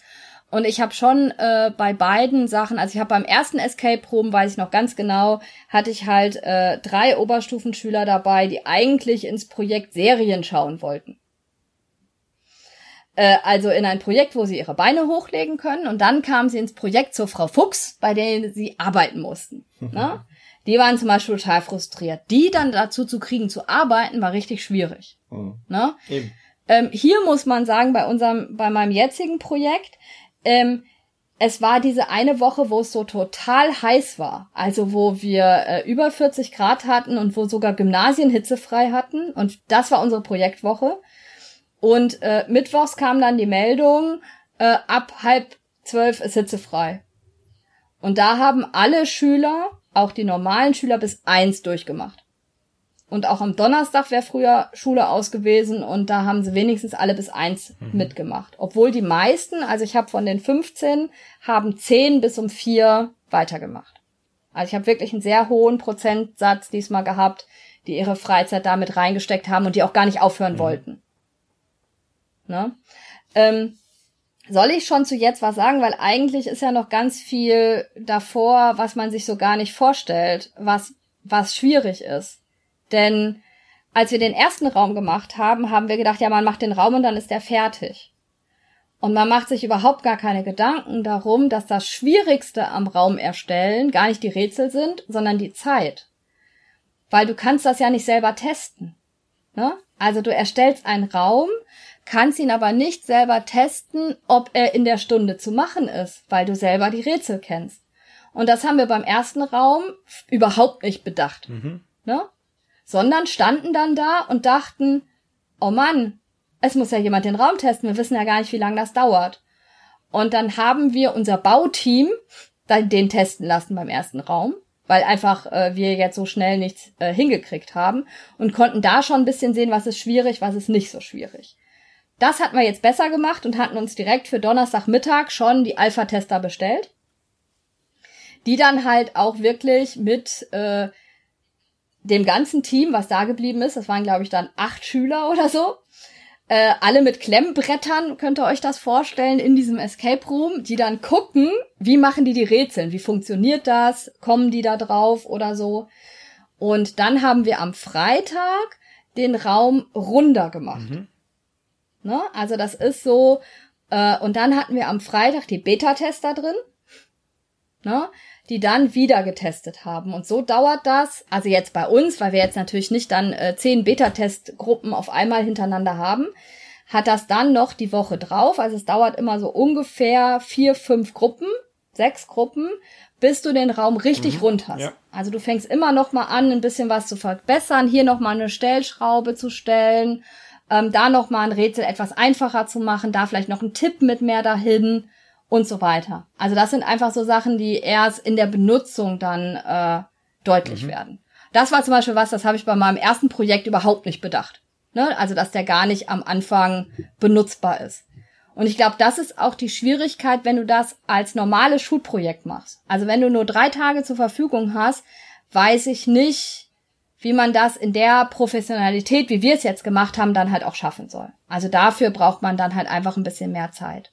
Aber dafür haben wir auch einen Raum, der sich wieder messen lässt. Also wir haben auch jetzt schon, wir haben äh, ungefähr, der Raum ist jetzt äh, sechs Wochen in Betrieb gewesen über, über die Ferien und wir haben wieder ungefähr 20 Buchungen jetzt erst gehabt, was aber diesmal auch daran liegt, dass der ja das ganze Jahr über buchbar ist. Mhm, ja. Mhm. Ne, aber die meisten, die im Autorenzimmer waren, haben direkt danach gefragt, wann kommt der zweite Raum. Ne? Also es wollten eigentlich alle einen zweiten Raum. Und äh, es ist wieder durchweg positiv, das Echo. Das ist halt, was du vorhin sagst, das kenne ich ja. Ich war auch schon öfter so, die so ein Alpha-Tester, die das mal so ausprobieren durften und danach eben sagen durften, was hat denn gefallen oder was denn nicht. Es ist verdammt schwierig einzuschätzen, ähm, auf was man denn kommt und auf was nicht. Das haben zum Beispiel auch ja. ähm, Inka und Markus Brandt mal erzählt. Also wenn die ihre Exit-Spiele testen, ist es ja auch so, dass die erstmal schauen müssen, wir fanden das so logisch und die Gruppen kommen aber nicht drauf. Oder ja, also wo ja. man Sachen eigentlich sagt, komisch, hätten das ganz anders erwartet. Das geht halt wirklich nur durch Testen, Testen, Testen. Und ich, hab, ich hätte am Anfang jetzt auch gedacht, dass ihr vielleicht gar keine Zeitbeschränkung hättet. So nach dem Motto, ja, wir lassen die halt einfach mal rein und gucken, wie lange sie brauchen und äh, passen danach an. So ist mir vorgestellt. Nee, wir hatten äh, also im ersten Raum eine Geschichte ähm, länger als 60 Minuten und weniger lang als 60 Minuten. Und da das ja Schüler äh, sich ausgedacht haben, äh, wurden die nach 60 Minuten, also die Geschichte war, wenn man das nicht in der Zeit schafft, dann zerfleischt einen der Dämon. Das war schon ein bisschen Gruselig. böse. Und dementsprechend war auch die Geschichte. Dann verstehe ich, warum also, einer geweint hat. Aber der ist ja nicht zerfleischt worden. Ne? Also äh, dementsprechend haben wir also diese Zeitbeschränkung, die wollten die Schüler auf jeden Fall. Schau mal, wie gruselig das also wäre, wenn du sagen würdest, du als Betreuerin, in 16 Minuten verwandle ich mich in einen Dämon. ich hatte das ein bisschen gruselig für die Kinder. Dann, würd, dann, würden alle sagen, aber Frau Fuchs, das sind sie doch schon. Ich wollte gerade sagen, dann drehst du dich irgendwann um und denkst, wow, haben sie sich schon verwandelt? ja, und was man äh, auch nicht so denkt, was auch noch echt Zeit frisst, ist äh, das Schreiben des Rückbauplans. Ne? Weil äh, du musst dir ja überlegen, wenn du das als Schülerprojekt machst und äh, ja nicht nur ein Professioneller, der da arbeitet, den Raum zurückbaut, musst du das ja alles auch so aufschreiben, dass das jemand auch machen kann, der vielleicht den Raum zweimal äh, im Monat betreut. Mhm. Ja, ne? klar. Ähm, und du musst ja dann genau einen Plan haben, in welcher Reihenfolge du das machst, weil du hast ja gerade schon gesagt, ne, in dem einen Kästchen findet man den Schlüssel dafür und durch das Rätsel findet man das da. Und äh, das ist halt wirklich sowas, ähm, da muss man dann genau aufpassen, wie man was zurückbaut. Obwohl ich, sagen muss, dass wir jetzt im, ähm, im Labor ähm, viele Rätsel so aufgebaut haben, dass eben nichts abgeschlossen ist oder durch Schlüssel oder so, sondern es ist wirklich alles mit Codes und so weiter, so dass wir da fast nicht drauf achten müssen, äh, was ist wo drin. Wobei, ähm, du sagtest ja gerade, um jetzt nicht wieder zu spoilern, aber im letzten Rätsel hast du ja wahrscheinlich Verbrauchsgegenstände, die nachgefüllt werden müssen. Ähm, ja, ähm, nee, weil das durch Duftstoffe läuft. Jetzt hast also, du wieder gespoilert, okay. Ja. Nein, aber, ähm, aber auch Duftstoffe verbrauchen sich doch. Ja, das muss man dann halt irgendwann machen. Ja.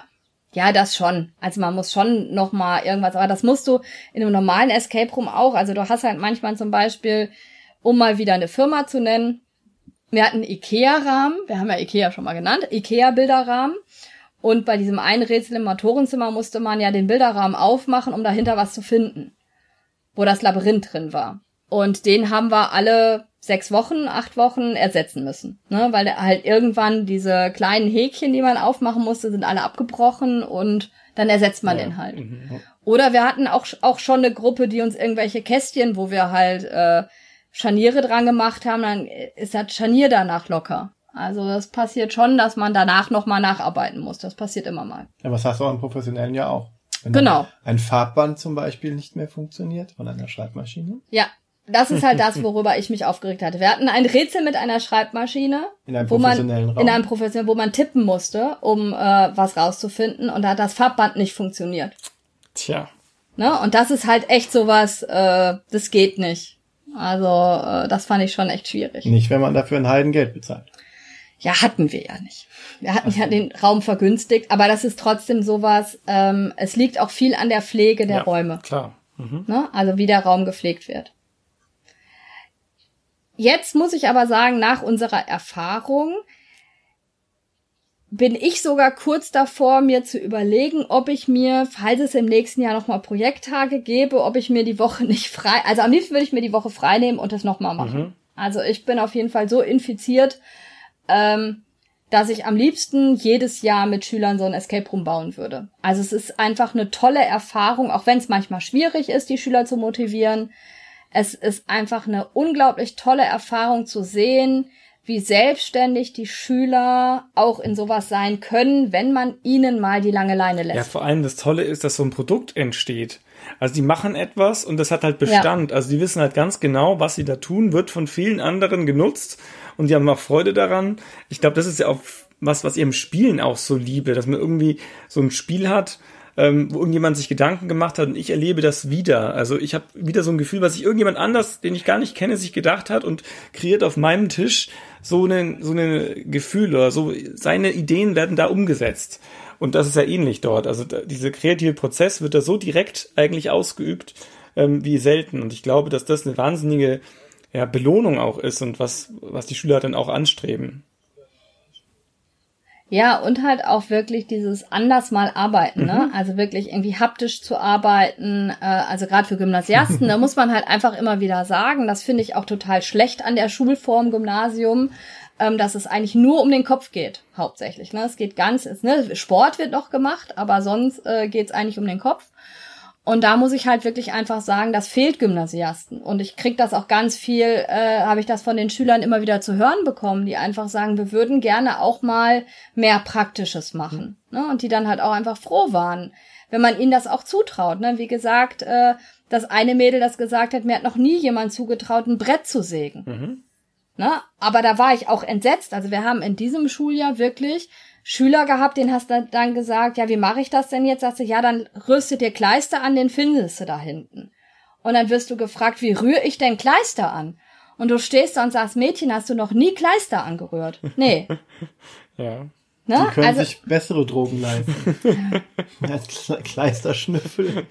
Aber ne, also da muss ich halt auch sagen, da ist, bin ich halt auch jedes Mal wieder überrascht, wie viele Fähigkeiten, die ich so als normal sehe. Ne? Also ich habe auch Mädels gehabt, die gesagt haben, ich habe noch nie mit dem Hammer Nägel in ein Stück Holz gehauen. Mhm.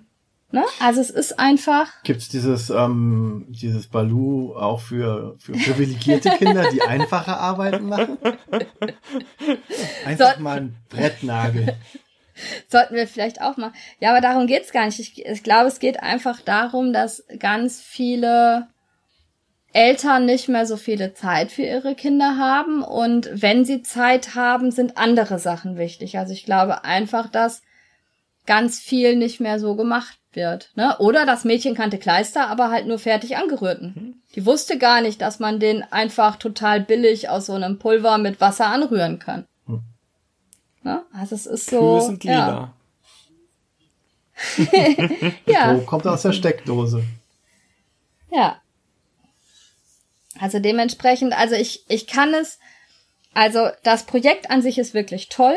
Ne? Also ich kann es jedem empfehlen, der dazu Lust hat, ein Projekt, äh, ein Escape Room zu bauen mit Schülern. Man muss sich nur sehr bewusst sein, dass da sehr viel eigene Freizeit auch das drauf ist geht. Ganz klar. Ne? Also das ist kein, das ist kein Projekt, was man mal eben so äh, nebenbei macht. Ne?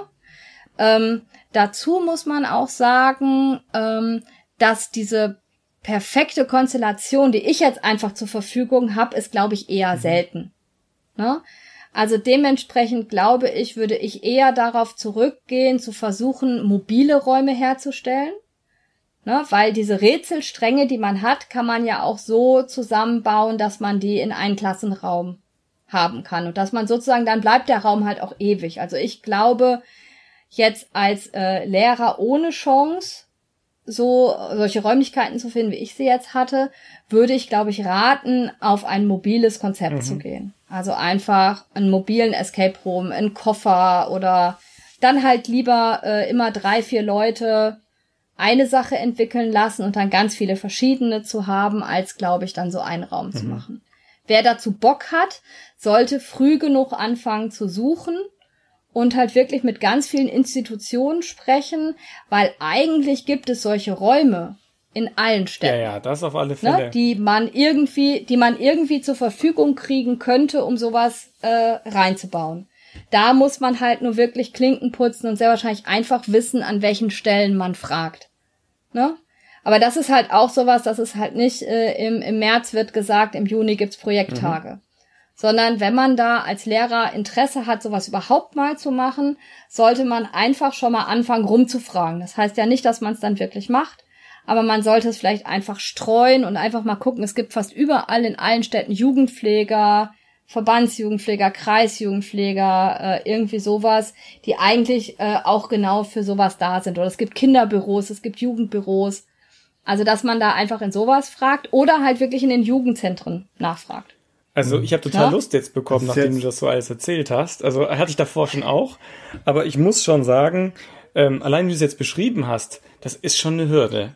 Das ist kein Selbstläufer. Das ist nichts, wo man irgendwie sagt. Nee, überhaupt ähm, nicht. Da muss man halt, wie du es gerade gesagt hast, sehr viel ähm, selbst noch in, rein investieren.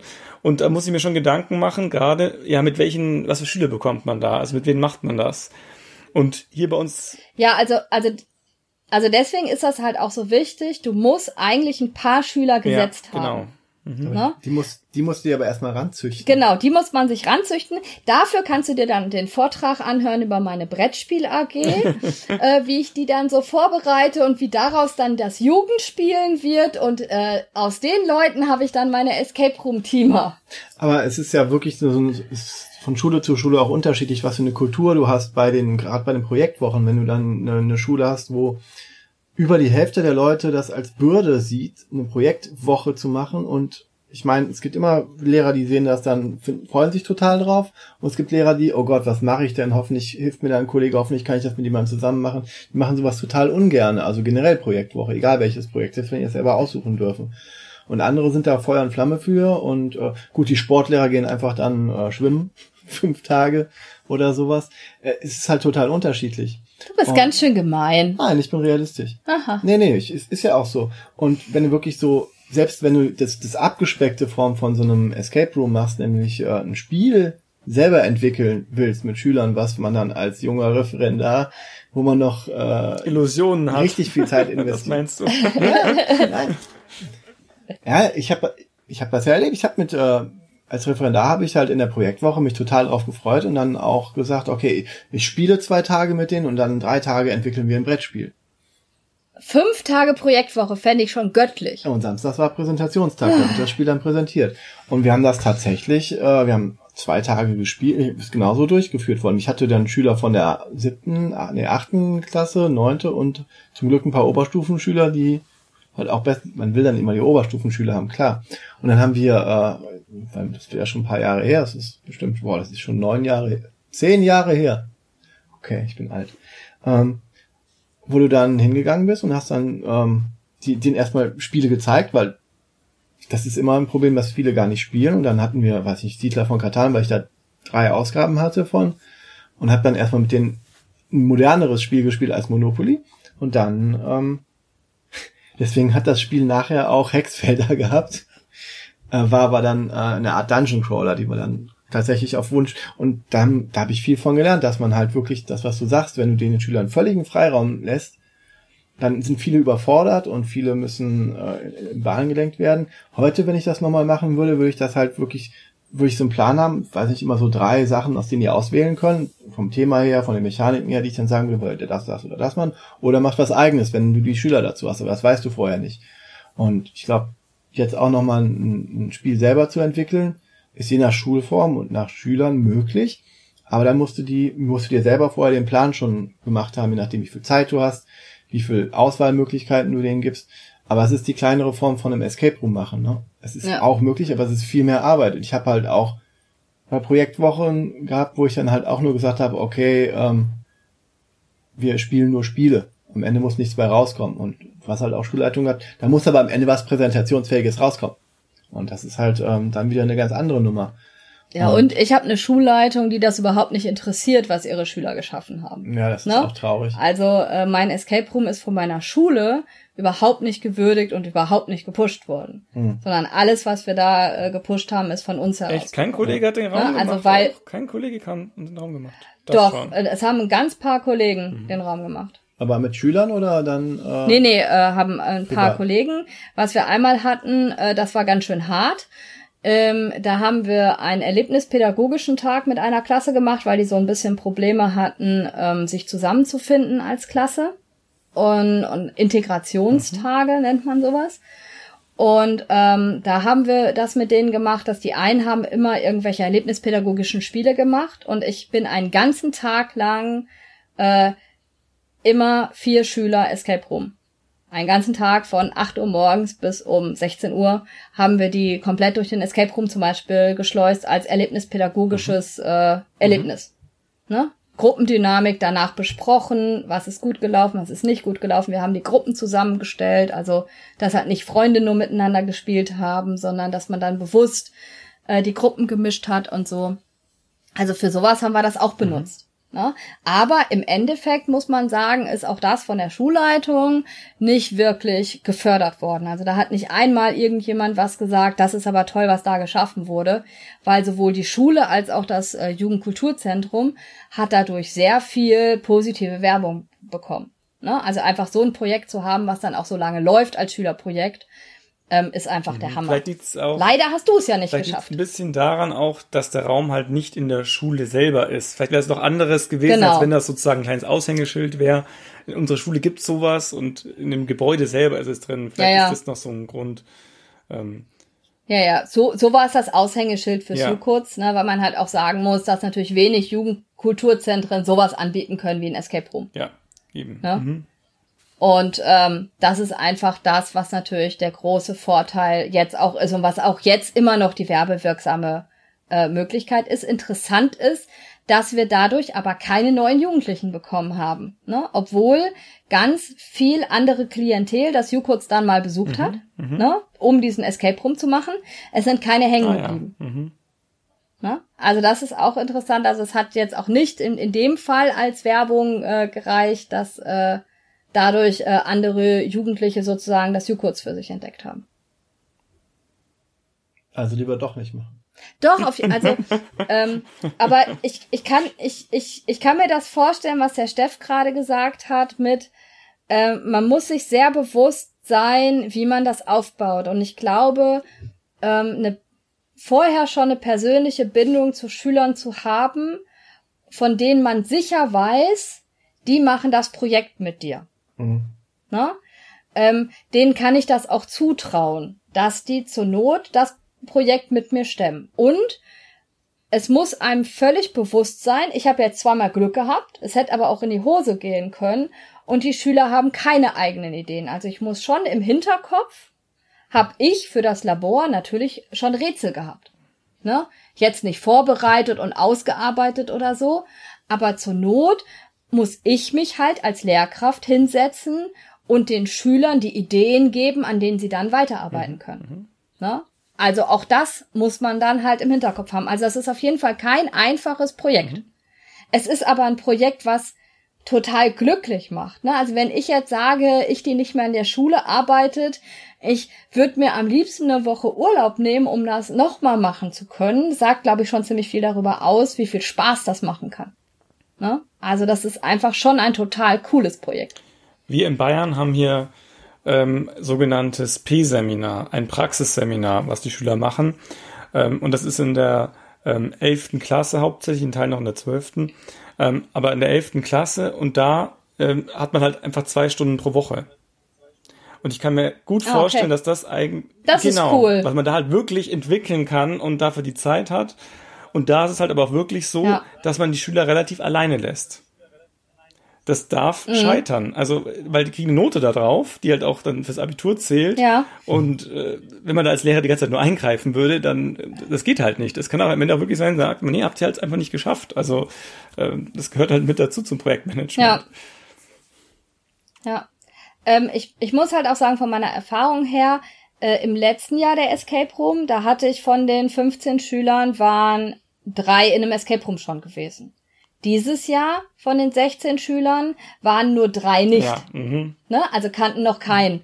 Also dementsprechend kann man auch da, glaube ich, inzwischen einfach drauf aufbauen, dass es inzwischen so weit angekommen ist, also selbst bei uns auf dem Land, ne, was ja immer noch mal ein bisschen später ist, ähm, selbst da kannten inzwischen alle Escape Rooms und waren eigentlich schon mal in einem. Ne? Also auch da äh, ist es dann natürlich auch noch mal leichter, den Schülern dann auch freie Hand zu lassen.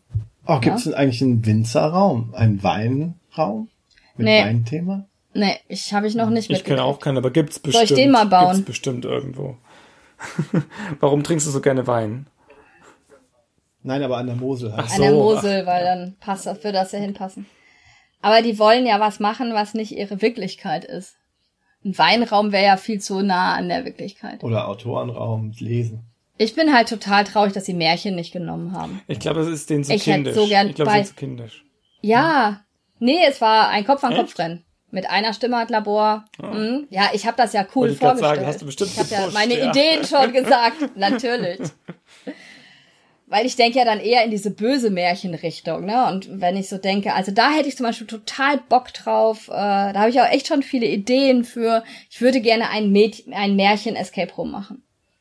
Das ist sowas, da hätte ich total Lust drauf. Ein Mädchen. Ein Märchen Escape Room. Ja, hier in Köln gibt es bestimmt einen, einen Raum, such dir einen Raum.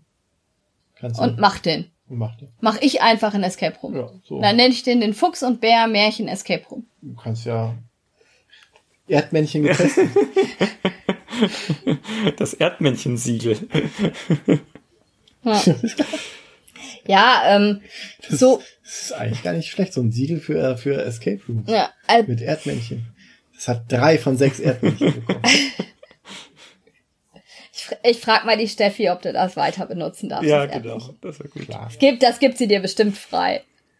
Die, ähm, die Schüler, die, ja. die du jetzt gesagt hast, ähm, die das gemacht haben, was ist aus denen denn so geworden? Mich würde interessieren, ob die gerade aus dieser Brettspiel AG und die damit die diesen Escape Raum gemacht haben, danach auch noch ein bisschen mehr Brettspiele gespielt haben und auch vielleicht so. Ähm, also Brettspiele okay. alle. Also es ist ja, es ist ja auch so, dass meine Jugend eigentlich immer wiedergekommen ist. Also ich habe ja eine ganz große Karneval, äh, Veranstaltung an Karneval mhm. gehabt. Da sind eigentlich alle Jugendlichen immer wieder zusammengekommen. Und äh, jetzt an meiner Verabschiedung zum Beispiel sind alle Jugendlichen gekommen, egal woher. Mhm. Ne? Also einer aus Mainz hat es nicht geschafft, aber aus Heidelberg, aus, also sie sind dann überall, wo sie dann inzwischen studieren waren, sind sie dann teilweise auch gekommen, um dann nochmal zusammenzusitzen. Und da ist dann zum Beispiel meine Pandemie Legacy Gruppe, die inzwischen, die eine studiert in Karlsruhe, der andere ist in Berghassel-Kues geblieben, die eine studiert in Trier. Ähm, die andere arbeitet in Trier, die haben sich zum ersten Mal seit Ewigkeiten wieder getroffen bei mir und äh, das war auch total schön. Ne? Also ich muss einfach sagen, ich habe da so eine enge Bindung, dass also meine ältesten Ex-Schüler, ähm, die kommen immer noch zum Spielen. Die kommen zu den Geburtstagen, die kommen zu den Spielesachen, die ich veranstalte. Immer. Die haben alle das Spielen beibehalten. Es hat keiner aufgehört zu spielen. Jetzt die Frage. Die haben dann alle irgendwann angefangen. Jetzt ja. die Frage, um wieder so den Anschluss zum Anfang zu bekommen. Ähm, kommen da welche zum Spiel? Das ist natürlich die Frage. Nee. Nein, das nicht. Soweit hast Nee. du nicht gekriegt. Schade. Das habe ich, das habe ich nicht. Doch, doch. Letztes Jahr war meine erste Ex-Abiturientin da, und zwar die Viola. Die äh, studiert in Wuppertal und äh, die ist dann nach Essen gekommen. Man muss einfach sagen, dass bei uns die Leute einfach zu weit weg studieren für die Spiel dann. Ne? Also das ist einfach so, wenn du halt nicht einfach nur vorbeigehen kannst, sondern du musst da irgendwo übernachten, wird's Ja. halt schwierig. Aber das sind die meisten Ja? Erdmännchen-Siegel.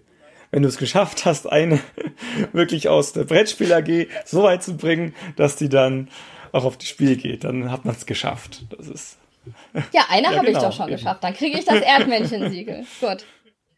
Das war völlig überraschend. Die hat dann irgendwann äh, morgens geschrieben, äh, Martina, ich gehe heute auf die Spiel, doch du bist doch bestimmt auch da.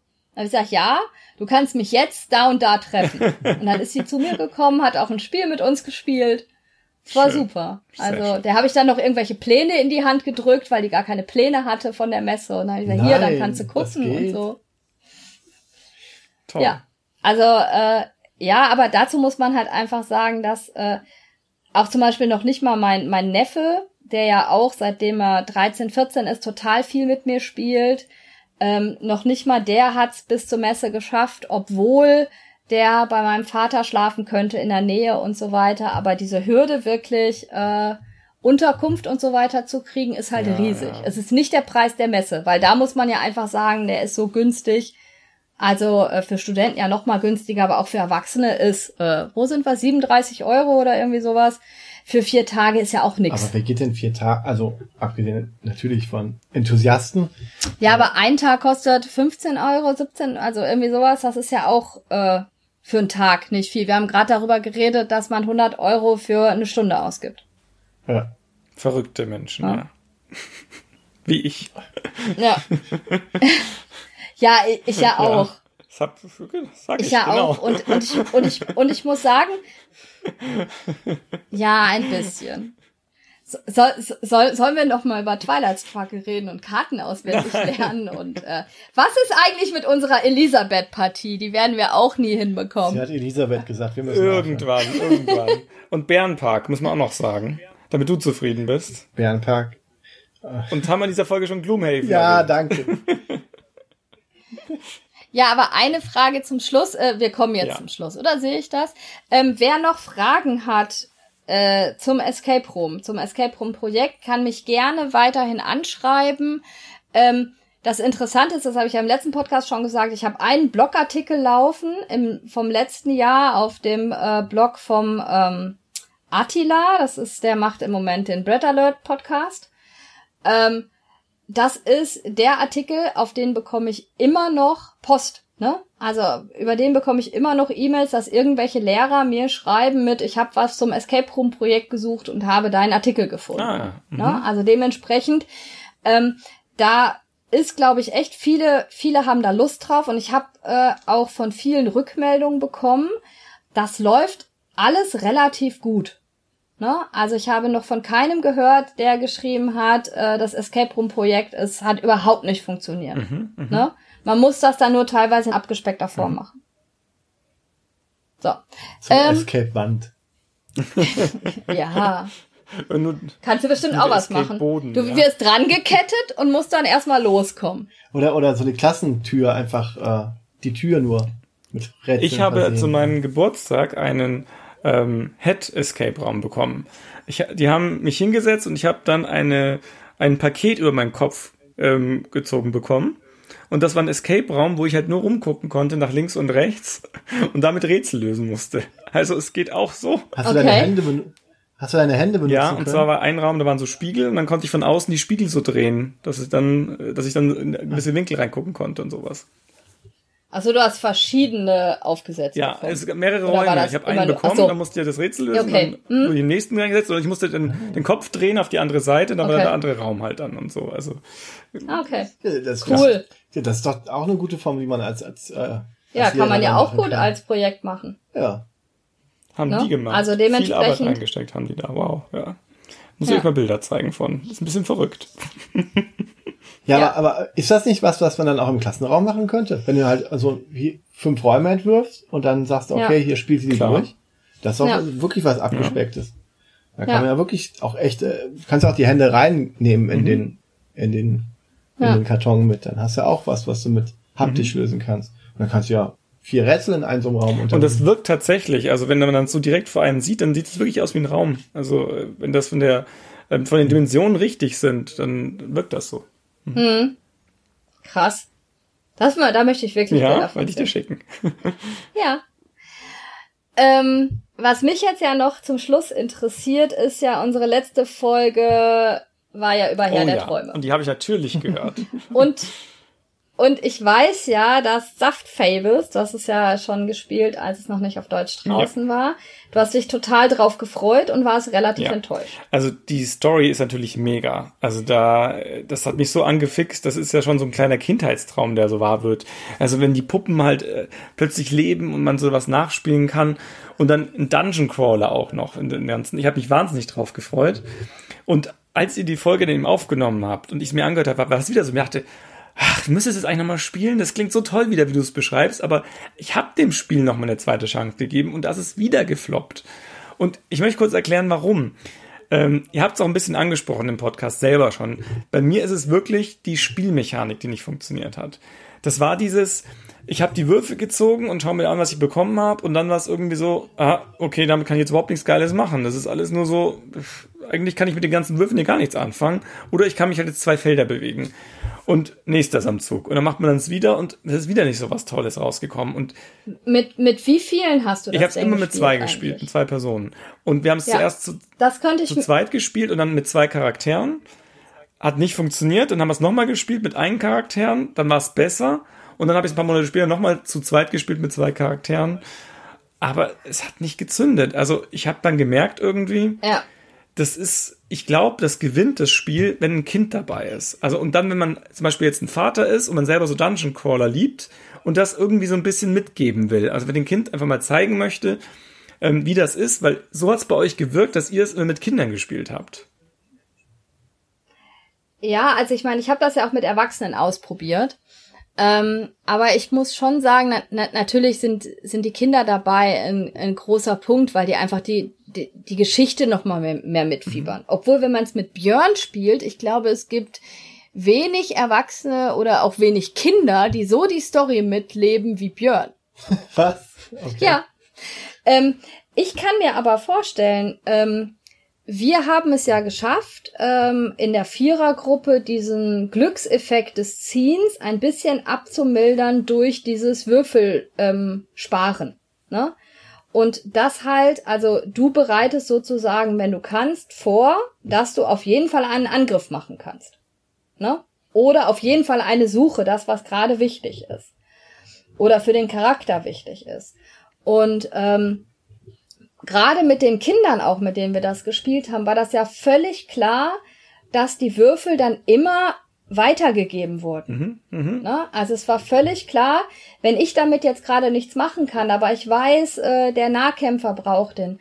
Und das fand ich so spannend, dass die Kinder dadurch ganz natürlich vorgeplant haben. Ne?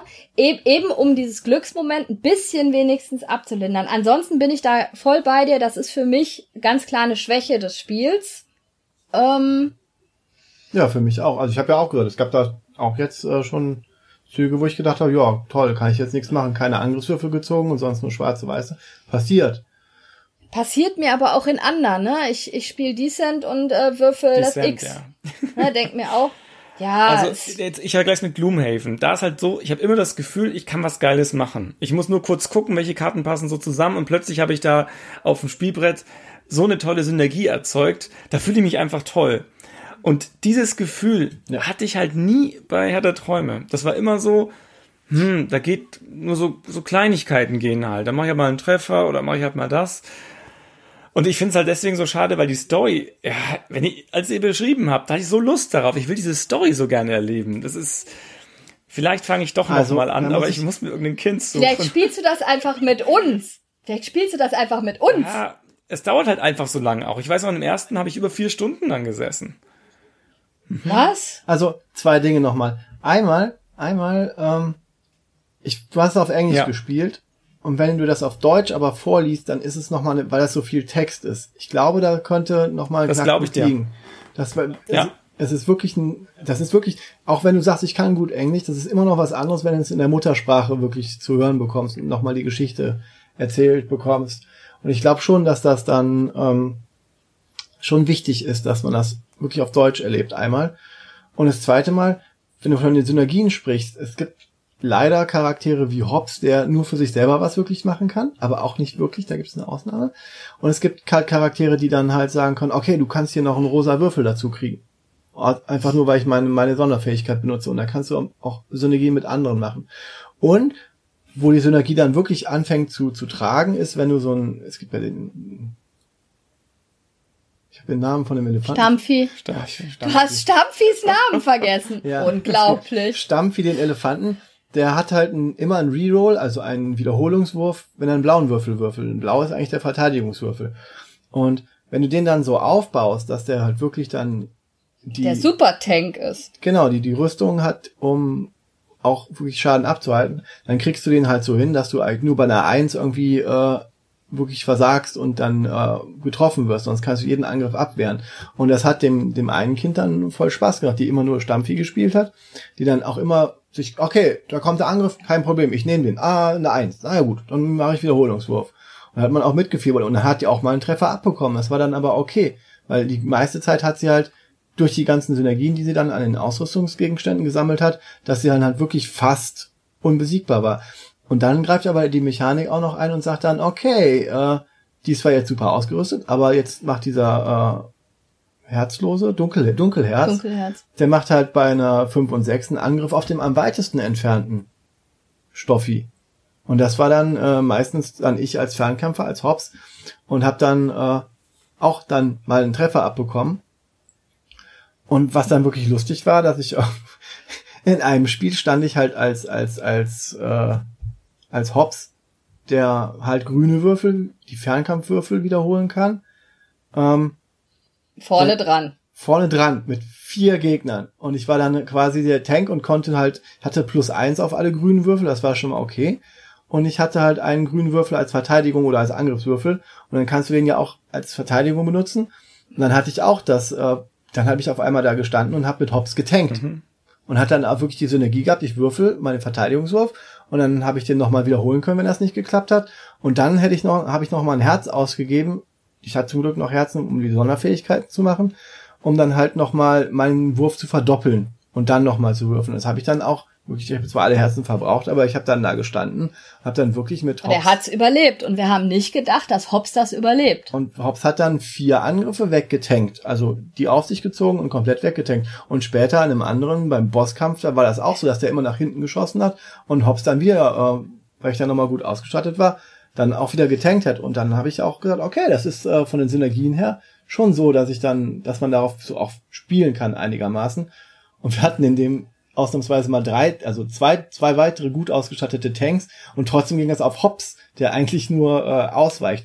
Und dann, weiß ich, bin ich auch jemand, der dann auch die Story dann mitmacht und sagt, boah, hier, Hobbs ist hier Matrix ähnlich ausgewichen, während äh, Kannst du jetzt verstehen, wenn Ja. ich sage, kaum einer macht so mit wie, wie Björn. du Ähm, musst ja es, auch eine Story erzählen. es, dazu. Das es ist schon- aber auch so, wir haben jetzt halt äh, nochmal weiter, also nochmal weitergespielt, Herr der Träume, nach dem Podcast.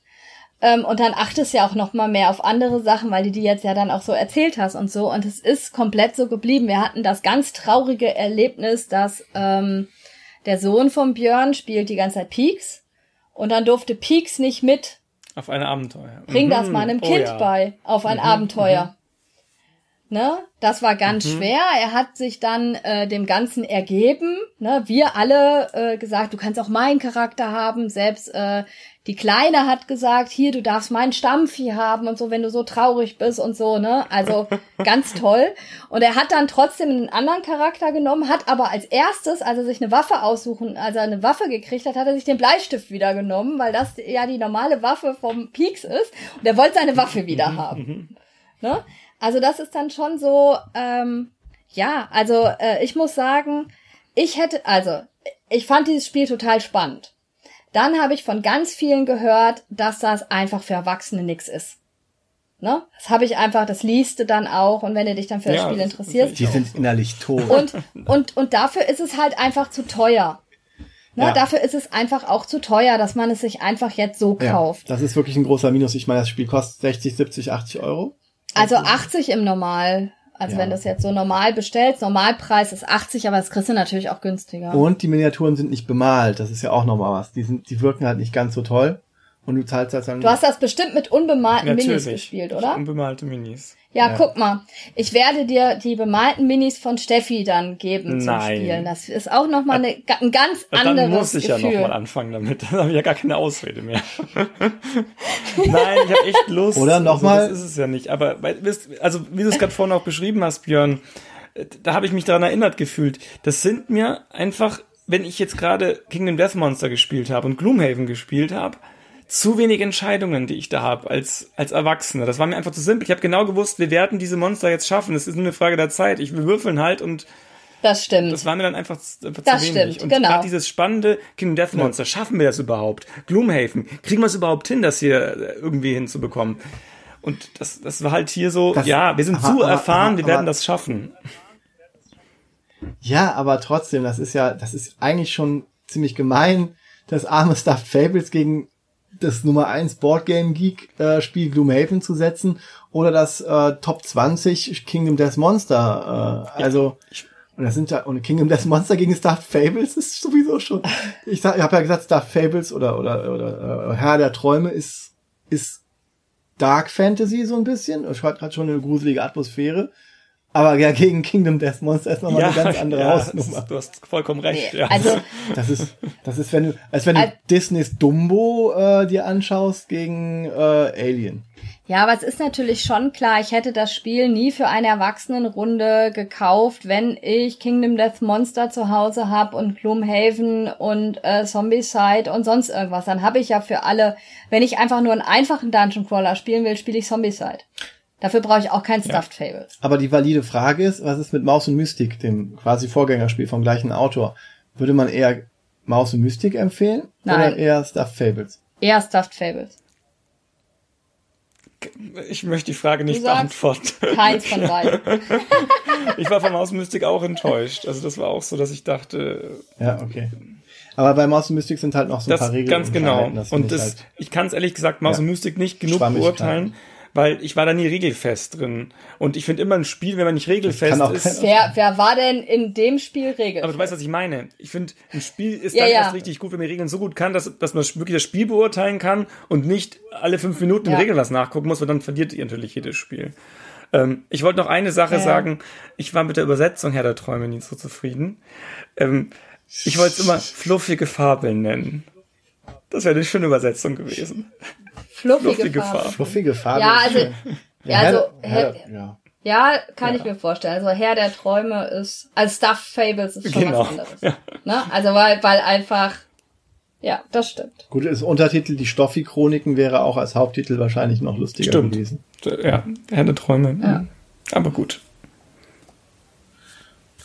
Das verrät auch schon viel zu viel.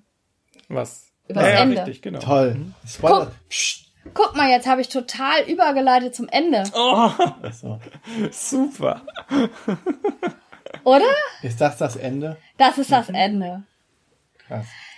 Lieber Steff, es hat uns total Spaß gemacht, mit dir zu podcasten. Ich denke unseren Hörern auch. Äh, es war sehr lebendig, auch wenn wir sehr viel auch äh, schulinternes und so. Also eigentlich, äh, wie hat letztens der ähm, Jan von der Spielerunde gesagt? Ähm, Spielerunde?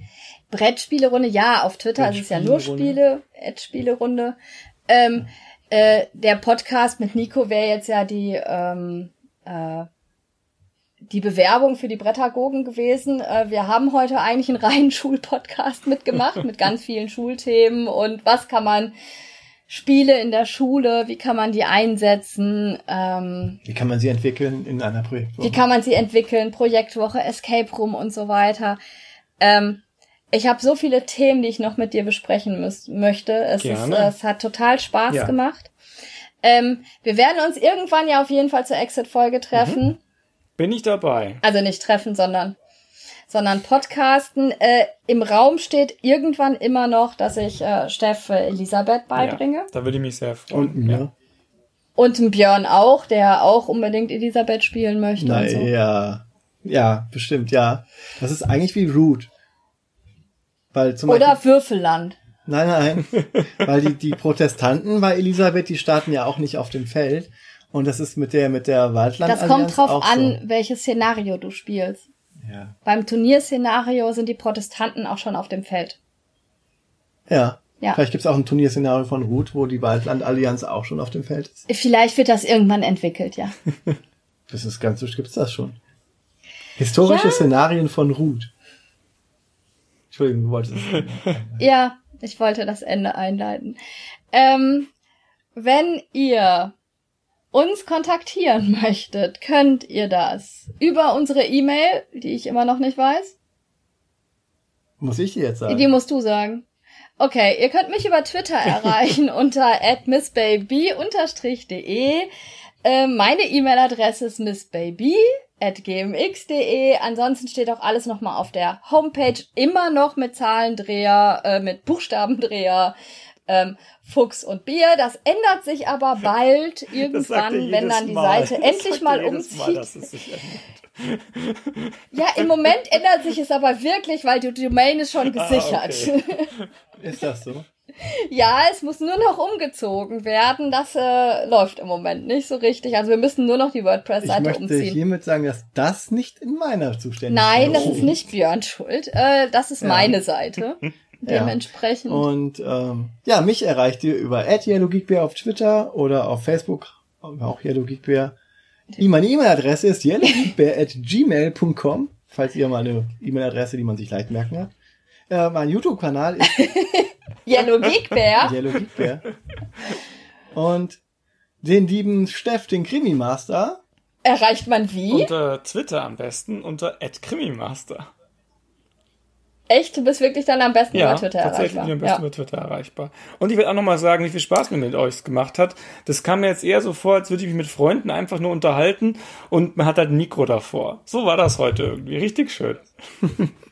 Das ist schön. Das ist ein schönes Kompliment. Und wir sind knapp unter drei Stunden. Ja, bin ich, Das ist bin doch ich von der. Pädagogen ja gewohnt. Noch sind wir, wenn Sind ich einer ganzen. Fluchereien rausschneide, dann sind wir wahrscheinlich auf zwei Stunden runter. ich habe nur einmal geflucht. Hm. Das Gut. sagt sie dann. Und dann aber eine halbe Stunde am Stück. Das sind immer Unterstellungen, die vom gelben Bär hier gemacht werden. Wir haben hier einen Zeugen. Ich hab's Ja. gehört. Egal, egal wann ihr diesen Podcast hört, ob beim Bügeln, beim Einschlafen, beim Autofahren, Bahnfahren oder sonstiges. Wir wünschen euch ganz viel Spaß dabei. Ansonsten, wir gehen jetzt schlafen, quatschen vielleicht noch ein bisschen mit Steff. Ist das so? Der sieht Ich so müde aus.